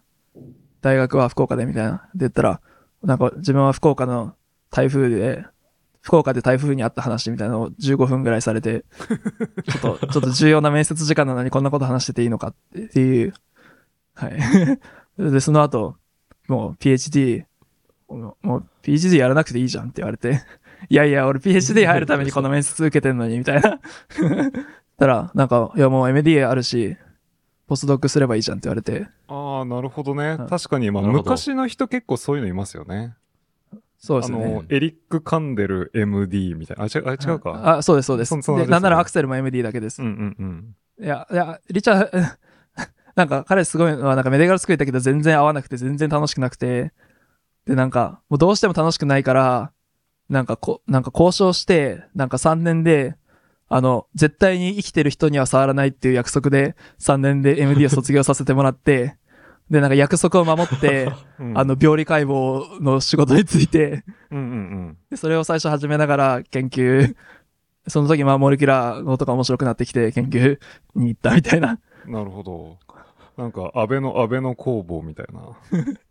安倍の工房でど、何の人でしたっけ？えっと、安倍の工房って作家なんですけど、多分東大医学部卒業なはずで、はい。でもまあもうなんか作家活動にこう行くっていうのを決めてたので、あのなんか医学部の卒史はいはい。卒史のなんかあの口頭諮問かなんかで、あの、に、人間の妊娠期間の長さを答えよみたいな。はいはいで、なんか安倍の工房はあの自信満々に、なんか2年みたいな。なるほど。まあ、うんで、でも、で、さすがにこう、で まあ、うん。あの、まあ、医者には絶対にならないでくれよっつってこう通されるみたいな。リチャード・アクセルはそれですね。そうそうそう。完全に同じ、同じ香りが。うん。砂の女とかの人ですね。うん、そうそうそう。あと、まああとあの、あの人も、トルステン・ウィーゼルも MD だけだし、うんうんうんうんうん。意外と、昔の人は多い。まあ、最うかゆゆり近は聞かないですよ。そうですね。てか、ユリ、ユリ・ブザキに関しては、なんか、いや、ユリ PhD は持ってんじゃんって思ったんですけど。でもなんか、いや、うんでも彼が言ってたのは、まあ、でも、まあ彼の今、ラボにトーマスっていう、まあポスドクというか、ポスドクがいて、で、彼は、えっと、ドイツで MD PhD プログラムをやって、で、ポスドクとして、ブザキラボにアプライして来ることになったらすぐにパンデミックになって、うんうんうん。あの、ニューヨークに来れなくて、んで、あの、来れないから、あの、そこで、そのユーリが、あの、あユユーリってブザブザキ先生のユが、あの、じゃあ今 USMD 勉強しろみたいな、い 言って、うん。パンデミックでどうせ何もできないなら USMD やれって言って、うんでそのパンデミックの間に頑張って全部通って、で、NYU の、え今サイキアトリーのレジデントにマッチして、だから今レジデンシーをしながら、空いた時間でブザキラボでポスドクというか研究するみたいなことやって、なんかトーマスそうやってやってるし、なんか、まあ、ね、お金は安定するから、し、せっかくあるならやったらみたいな感じで言われて、正論だ、みたいな。でも、俺は PhD がやりたいんだ、みたいな。で、だから、でもしたらなんか PhD で何、何、PhD で何求めてんのって言われて、いや、研究のトレーニングを、みたいな感じで言ったら、いや、ポスドクもトレーニーじゃんって言われて、確かに。まあでもうん。どうん。まあ、そんな、そんな会話をした後に、なんか、俺がお前なら今から、今から研究するなら、なんかアフリカンナイルラッツを研究するって言われて、なんだそれって なって、そしたらなんかアフリカンナイルラッツは、ラットの食べ、普通のラボラットの食べ物を与え続けると、1年で糖尿病になるから面白いみたいな感じでおおっしゃって。て。で、あとやっぱり、あの、ダイル、ダイルノールっていうか中高生だから、あの、なんかやっぱメタボリズムと、その、サーカデンリズムって関係してるから、なんかその人間のことを知りたいなら、やっぱり中高生の生物で研究した方がいいんじゃないか。で、普通にラットの食べ物を与えただけで、あの、簡単にダイアビティになるなら、いいんじゃないかっていう のと、まあ、あとその、多分、プザキラボは、その、デイビッド・テングリっていう大学院生が、あの、えっと、まあ、マインドボディプログラムみたいにすごい興味があって、で、あと、確か、うんブルグルコースレベルとヒポキャンパスの論文、書いてたんですよねなんか、はいなんかやってましたね、はい確かに。はいそういう、んそういう、まあ、方向性もあるから言ってたのが、ちょっと本当に、あの、真意は定かではないんですけど、とにかくアフリカンライルナッツっていう言葉を聞いて、っていうなんか、本当に話題がいろんなところに行くすごい面接。うん。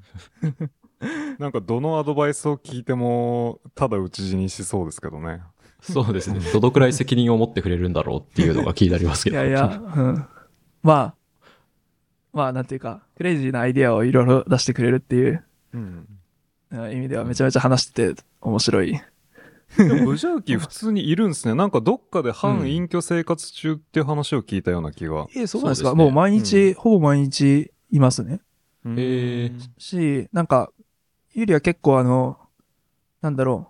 う、あの、ラボメイトと一緒に、トレーニーたちと時間、結構ハンズオフだからあんまりマイクロマネージはしてないけど、うんうんうんでもなん、か、学生たちとランチとか食べるのが好きだから、普通に結構昼間も自分のオフィスじゃなくてわざわざなんかラボベンチになんか座って作業したりとかして、でなんかお昼はみんなで一緒に食べたりとか、そうな。んだ。普通にマンハッタンに住んでット乗ってるっていう。うんうんうん。そうなんですか？なんか僕もそんな話を聞いた気がします。いや多分ファイナンシャルディストリクトあたりにマンハッタン内に確か住んでて、チャリとかで通ってるみたいな、なんか結構、はい。いますいます。なんか NYU すごいいいのが結構、なんか大御所というか、まああんまりその大、大御所、んまあ有利と、まあディック・チェーンとかは結構その年齢がいってるという意味での大御所ですけど、なんかみんな毎日いるし、なんかフレンドリーだし、なんかこう、こうなんだろう。なんか結構、なんかそれこそコロンビアって結構、こう、話しかけづらいみたいなことを結構聞いてたんですけど、なんか NYU と全くそういうことがなくて、なんか結構みんな、あまりこうじ、その PI 間の上下関係とか全くなさそうだし、うんなんか雰囲気はいいんじゃないかなっていう気はしてますね。なるほど。はい。あ、あとなんか computational やりたい人は、今あの、 Flat、Flatiron、あの、 Institute っていうのが、 Simons Foundation の建物があって、それはその、ダウンタウンのキャンパスと medical school のキャンパスの、まあ、ちょうど間ぐらいっていうか、あの、えっ、と、それこそ Flatiron Building、あの、三角形の 建物があるえところに、あ、 institute があって、なんかそこが、あの、 academic で働きながら、なんか tech company で働いてるような雰囲気を 味わえるっていうことで、有名でというか、なんかすごい、しっかりビルのセキュリティがまず入り口であって、うんうんうん、で、で、ランチは毎日無料みたいな。なんか、あ毎日デリバリーを注文できて、無料、全部 Simons Foundation が出してて、で、カンファレンスもどこに行きたくても、その PI にお金を頼まなくても、全部、institute が出してくれるから、カンファレンス行き放題みたいな。で、そういう、なんか、ほぼ、半テック企業ライフみたいなのが、アカデミアにいながら送れるらしいんで、おーはい。で、ニューロサイエンスの今 PI が、えーっと、4人か5人いて、いますね。その NYU と affiliate があって、 computational やってる。で、他にもなんか、えーっと、 astrophysics ののところとか、まあみんなセオリーの人ですけど、ちょっとニューロサイエンスじゃないラボも何個かあるみたいなんですけど、まあ、結構ニューロサイエンスが多くて、で、みんなアフィニューヨークあ NYU アフィリエイトなんで、なんていうか、おすすめというか、あの、僕、僕の狙いはその、何？僕は実験したいけど、その、こうアドバイスしてもらって、 guest access をもらって、たまにランチを食べに行くっていうのが僕の夢の生活。妄想してるだけですけど。まあ、実際そうやってやってる人がいるんで、いいなって思ってます。なるほど。うんはいうん。お、おお二人はその、なんかラボ選び、そのポスドクだったり選ぶときに、なんかその、なんかこの、この街に住んでみたいとか、なんか、その要は研究以外のライフ面って、どのくらいかん考えてました？だから何を、僕はまあはい。車運転しなくても移動できるところがいいなっていうのは若干思ってましたけど。うん。まあでも、本当に若干ぐらいで全然、それ以外はそんなにですね。なるほど、なるほど。うん。場所ね。ポス、あ、PhD に関してはほぼゼロで、で、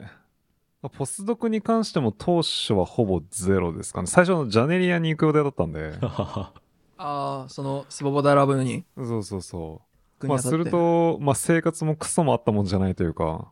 あの、オン on campus に住んで周り何もないみたいな感じなんで、うーん。まああそこに行ってたらでも多分もっと働いてたでしょうね。なるほど。働かざるを得ない。そうそうそう。確かに、アッシュ、アッシュバーンでしたっけ？うん、そう。まあなので、うん、まあその、ひ考えるときに、そのライフ的な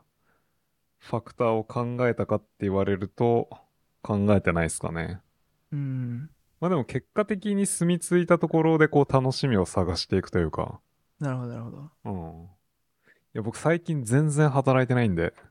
そうなんですか？うん。全然働いてないですね。もうなんか毎週、毎週、毎週スキーに行くっていうのを始めて。ででもこのシーズンはしょうがないじゃないですか。えでも、ワークハード、プレイハードなんじゃないですか？スキーしてない間まあは。って言いますけど、でもまあむ無理じゃないですか？あ圧倒的にあの時間を捧げた方がやっぱり。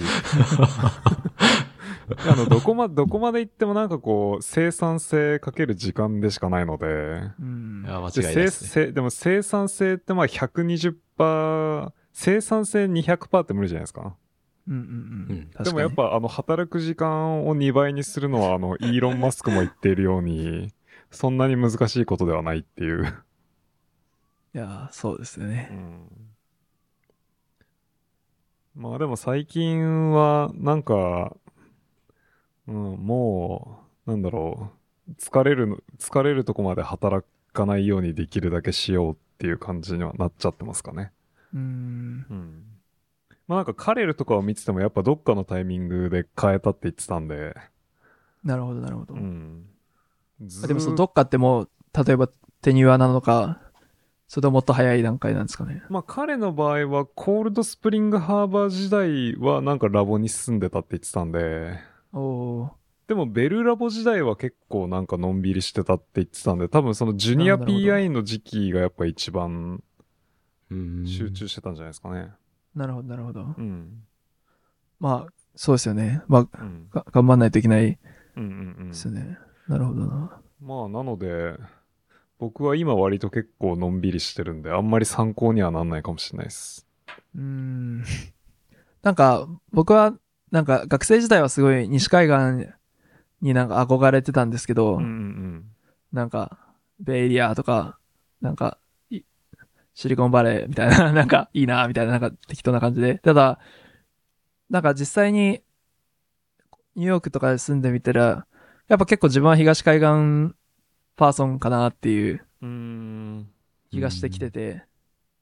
やっぱどっちかというと、なんか、なんかそのライフ面で何を求めるかって言った時に僕あんまり、なんか、アウトドアとかそれこそスキーとかできないし、うんうんとかよりもなんか、なんか、まあ今はちょっとオペラにすごいハマってるんですけど、なんかそういう音楽とかなんかそういうカルチャルイベント系が多いとこの方が、自分は楽しいかな、みたいな。うん。うんうんうん。いやー、そうですね。ボストンフェスないんですよね。そこは本当に不あーな満。るほどな。なるほど。まあなんかそういう文化的な イベントの発生頻度的にはまあ一番いいんじゃないですか？いやー、間違いなくニューヨークでしょうね。うん。そうですよね。まあなんかそ、そうですね。そその点は、すごい、たうん。いや、もうめちゃめちゃ、めちゃめちゃありがたい。めちゃめちゃありがたいです。もし雑談しておければ、なんかお二人に聞きたいのが、なんかその、まあニューロサイエンスやるアプローチっていろいろあると思うんですけど、なんかどの、まあ、どの、どのレベルだったりなんていうか、今お二人がされてる研究だったりとかって、なんていうか、どういう発想で、そうやるのが、一番、まあ良いと思ってやられてるのかっていうか、その思考プロセスとかすごい聞きたいんですけど、もしお時間良ければ。なんか例えば、システムズレベルでやるのか、モルキュラーでやるのか、どうなのかとか、どう組み合わせるのかとか、なんか何をすれば、その、に神経科学っていうか、なんか脳のことだったりがわかると思うかとか、なんか、なんかと特に僕の場合は、なんか例えば最初、まあ、医学生やってて、まあ結構、あの、あの、なんか、ほぼ数学者みたいな変な精神科の先生と知り合って、騙されたと思って、なんか、フリエ解析勉強しろって言われて、で、本、本、本言われて、勉強したら、なんか意外と面白くて、なんか、それならもう、脳波研究できるから、脳波解析できるからやりなよ、みたいな感じで言われて、始めて、入っていって、みたいな感じ。だから最初なんか、精神疾患とかからの、そういう精神医学とかからのぼやっとした興味から入って、まあでもやっぱりなんか、それがまあ若干こう、若干マクロ化してったけど、でもやっぱりなんか、なんか、大まかな興味としては、その、まあ、そのやっぱ人間のことやってた時の、まあ若干のフラストレーションって、やっぱり、あの、結構なんかバイオロジカルなメカニズムを、なんかこう、分かった気になるのはちょっと結構、自分の中ではちょっと難しいかなっていうふうに思い始めて、じゃあどのレベルでやりたいかって考えた時に、やっぱり、なんか一つは、ビヘイ、やっぱ、なんかやっぱりビヘイビアが、なんか、ビヘイビアをリードアウトとして研究するのが、まあ自分としては、一番こう、納得がいくかなっていうふうに、まあナイーブながらにも考えていて、で多分それがその、マイクのフィロソフィーとはすごい合っていて、でなんか、まあ、マイクはなんか、自分の宗教はビヘイビア、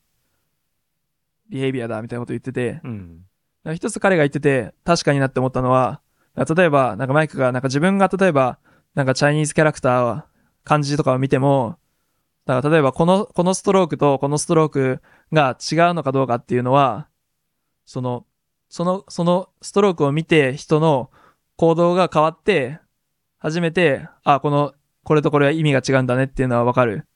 から、そのビヘイビアにアウトカムがないと、どの、あの、どんな神経活動だったり、ど、どのアスペクトを見ても、ビヘイビアが変わんないと、なんか、わかんないんじゃないかみたいな。結構なんかそういう発想で、まあ僕は多分それに影響を受けてることも結構あるんですけど、うん。まあ大学院でも、まあシステムズレベルというか、まあ、ひまああるいいなんかロバストなビヘイビアユニットを持って、でそれが、そこからこう、そこからこう始めたいみたいななんか、か今のところそういう発想なんですよね。うん、うん、うん、うん。なんか多分、僕のイメージ的にの、なんか脳ってこう、常に無限にいろんなインプットを受けてて、で、常に無限にインプット、アウトプットいろいろ出してて、あの、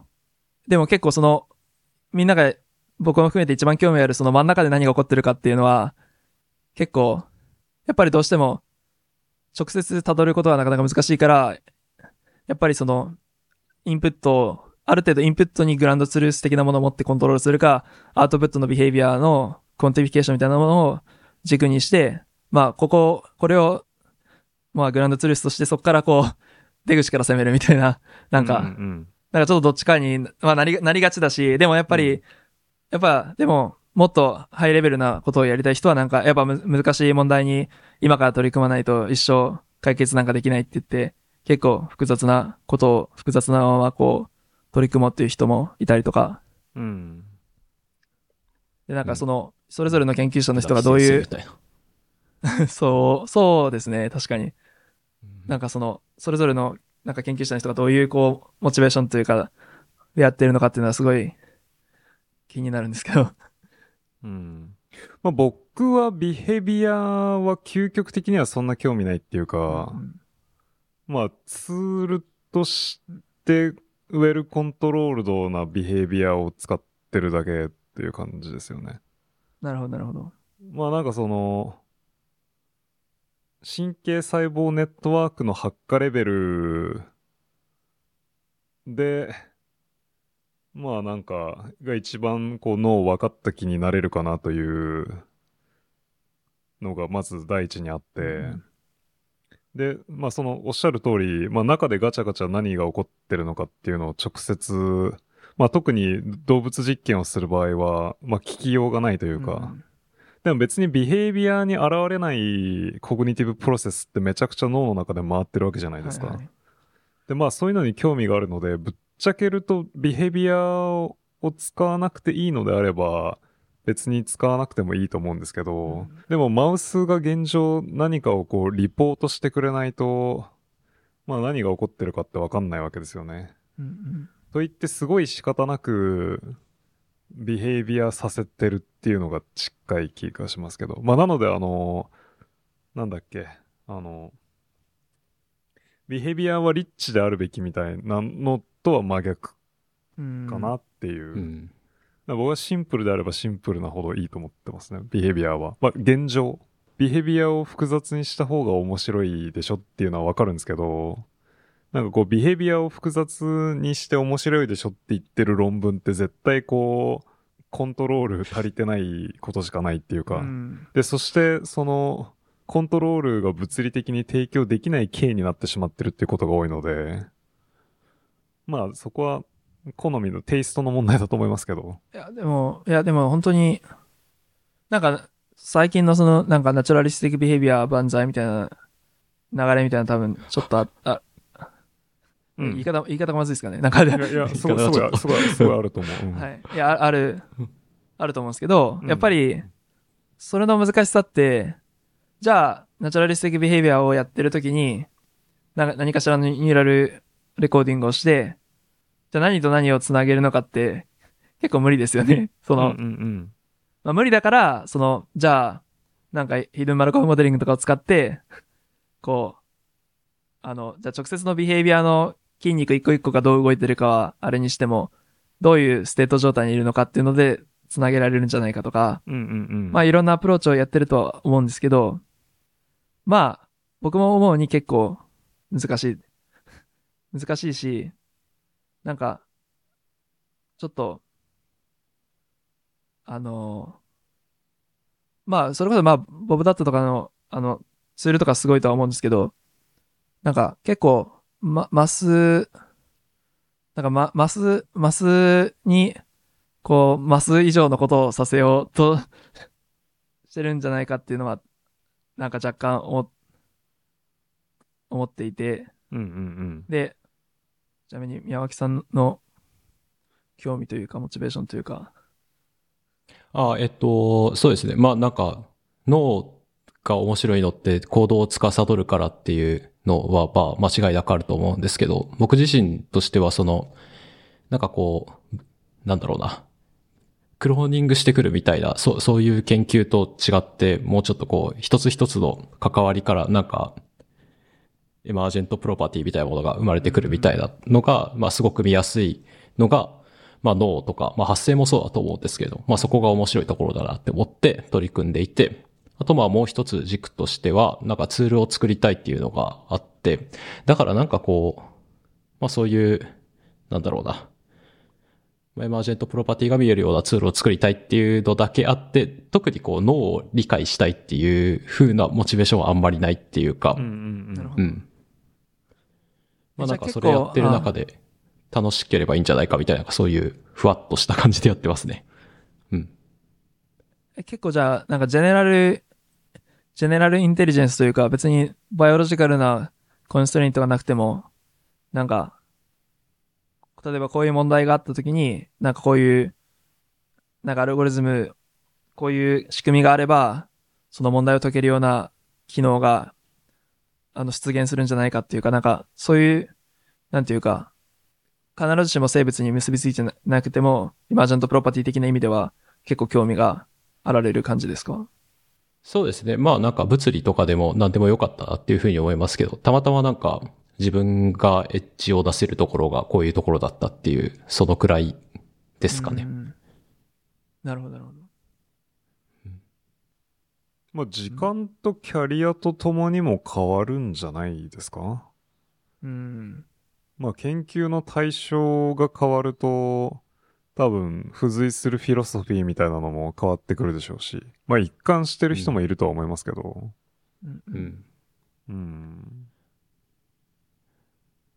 あとは人楽し、育てる方が楽しいみたいな風に変わる人もいますし。確かに確かに。うん。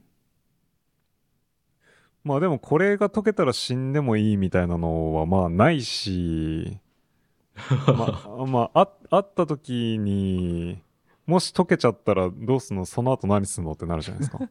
そうですねうん。確かに。うん。え、でもその、例えば目の前の、例えば、PhD でとかポストドクでとか、例えば3年、4年、5年ぐらいのスパンで考えるプロジェクトって、どういう風に始めてます？その、まあ、短いようで、大事な3年、4年、5年じゃないですか。うんうんどう、どう使おうっていうか、その時間を。うん。おー、なるほど。まあもちろんやってみてうまくいかなかったら他のことしないといけないかもしれないし、うん。ある程度気軽に始めてみるっていうのはあるかもしれないですけど。まあ僕は結構打算的だったというか、特に PhD に関しては、まあ論文を出さないと生き残れないっていうのが、まあ明確に残念ながらあるじゃないですか。はい。まあなので、まあそこそこパッとしたペーパーを一本は出さないとまずいっていうので、まあなので最初の1、2年、まあ1、2年ぐらいのその、なんか探索期間みたいな時にもう種をまきまくって、うーん。でまあ、まあその論文になりそうな種って狙って出せることもあるし、まあ運で出てくることもあるし、うんうん。まあそういうやって、まあその、どち、どちらかの方法で種を作り、で、まあそこから論文にまとめ上げる過程でネタが出てくるっていう感じなので、うんまあ最初はふわっとこういう方向に行こうという感じにしかならない気はしますけどね。うーん。あ、わかんないです。あの、僕の場合は、あんまり、あんまりいきなり、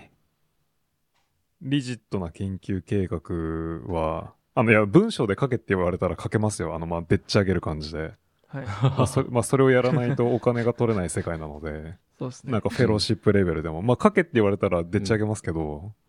でも実際に自分がこう行動するっていう上では、プロジェクトって最初は相当緩いっすよね。うん。そうですね。うんうん。てか決めたところで多分間違ってますもんね。間違ってるっていうか、やってみないと分かんないことの方が多い。うんうんう。うん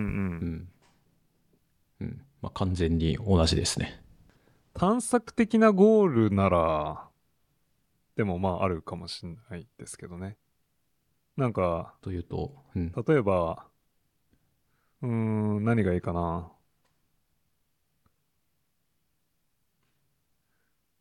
ま、マウスの、まあ、まあ、なんなんでもいいんですけど、マウスの脳の中に、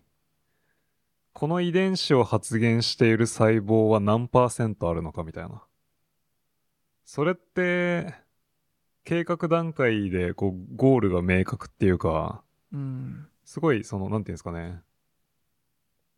もう結果がどう出ようと、それは結果じゃないですか。はい。まあ10%だったり15%だったり、まあた単純に数えるだけなので、うん。まあそういう、まあ大きく分けてそういうプロジェクトを最初から計画すれば、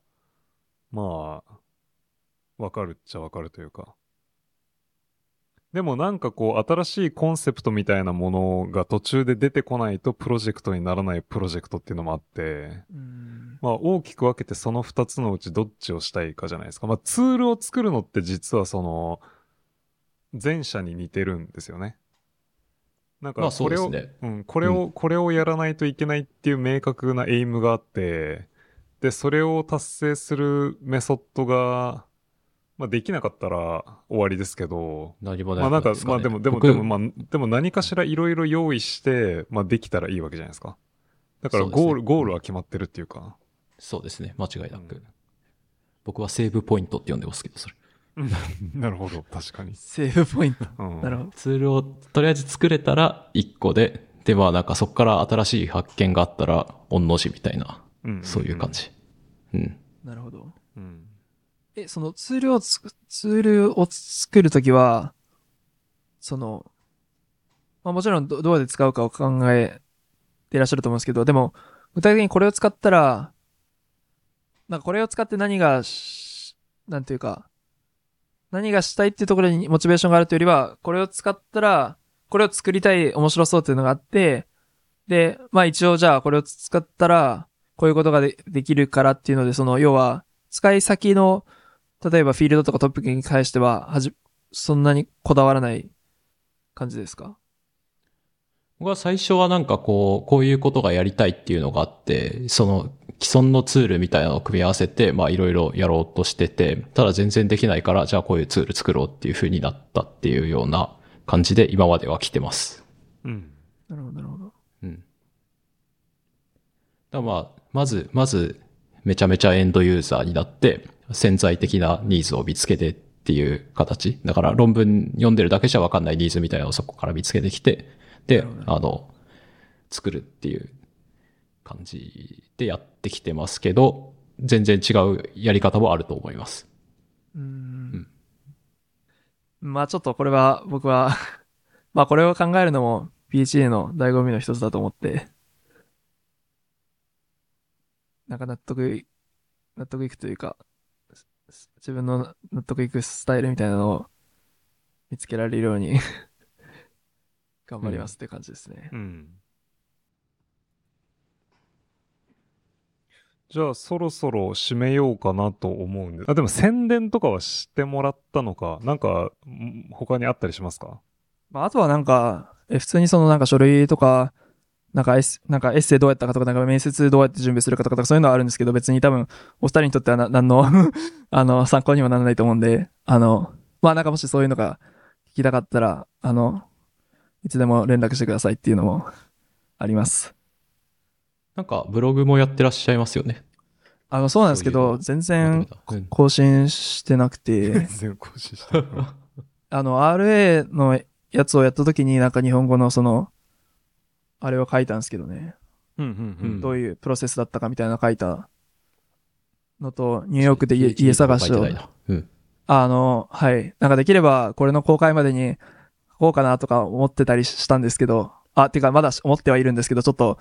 今、あの、その決断とか、なんかいろいろで忙しくてまだ書けてない。あ下書きはちょっとあるんですけど、ちょっとまだ完成はしてないし、です。っていうのと、あの、はい。公開はできてません。その、今までのリサーチアソシエイトのこととか、PhD のアプリケーションのこととか、なんか相談、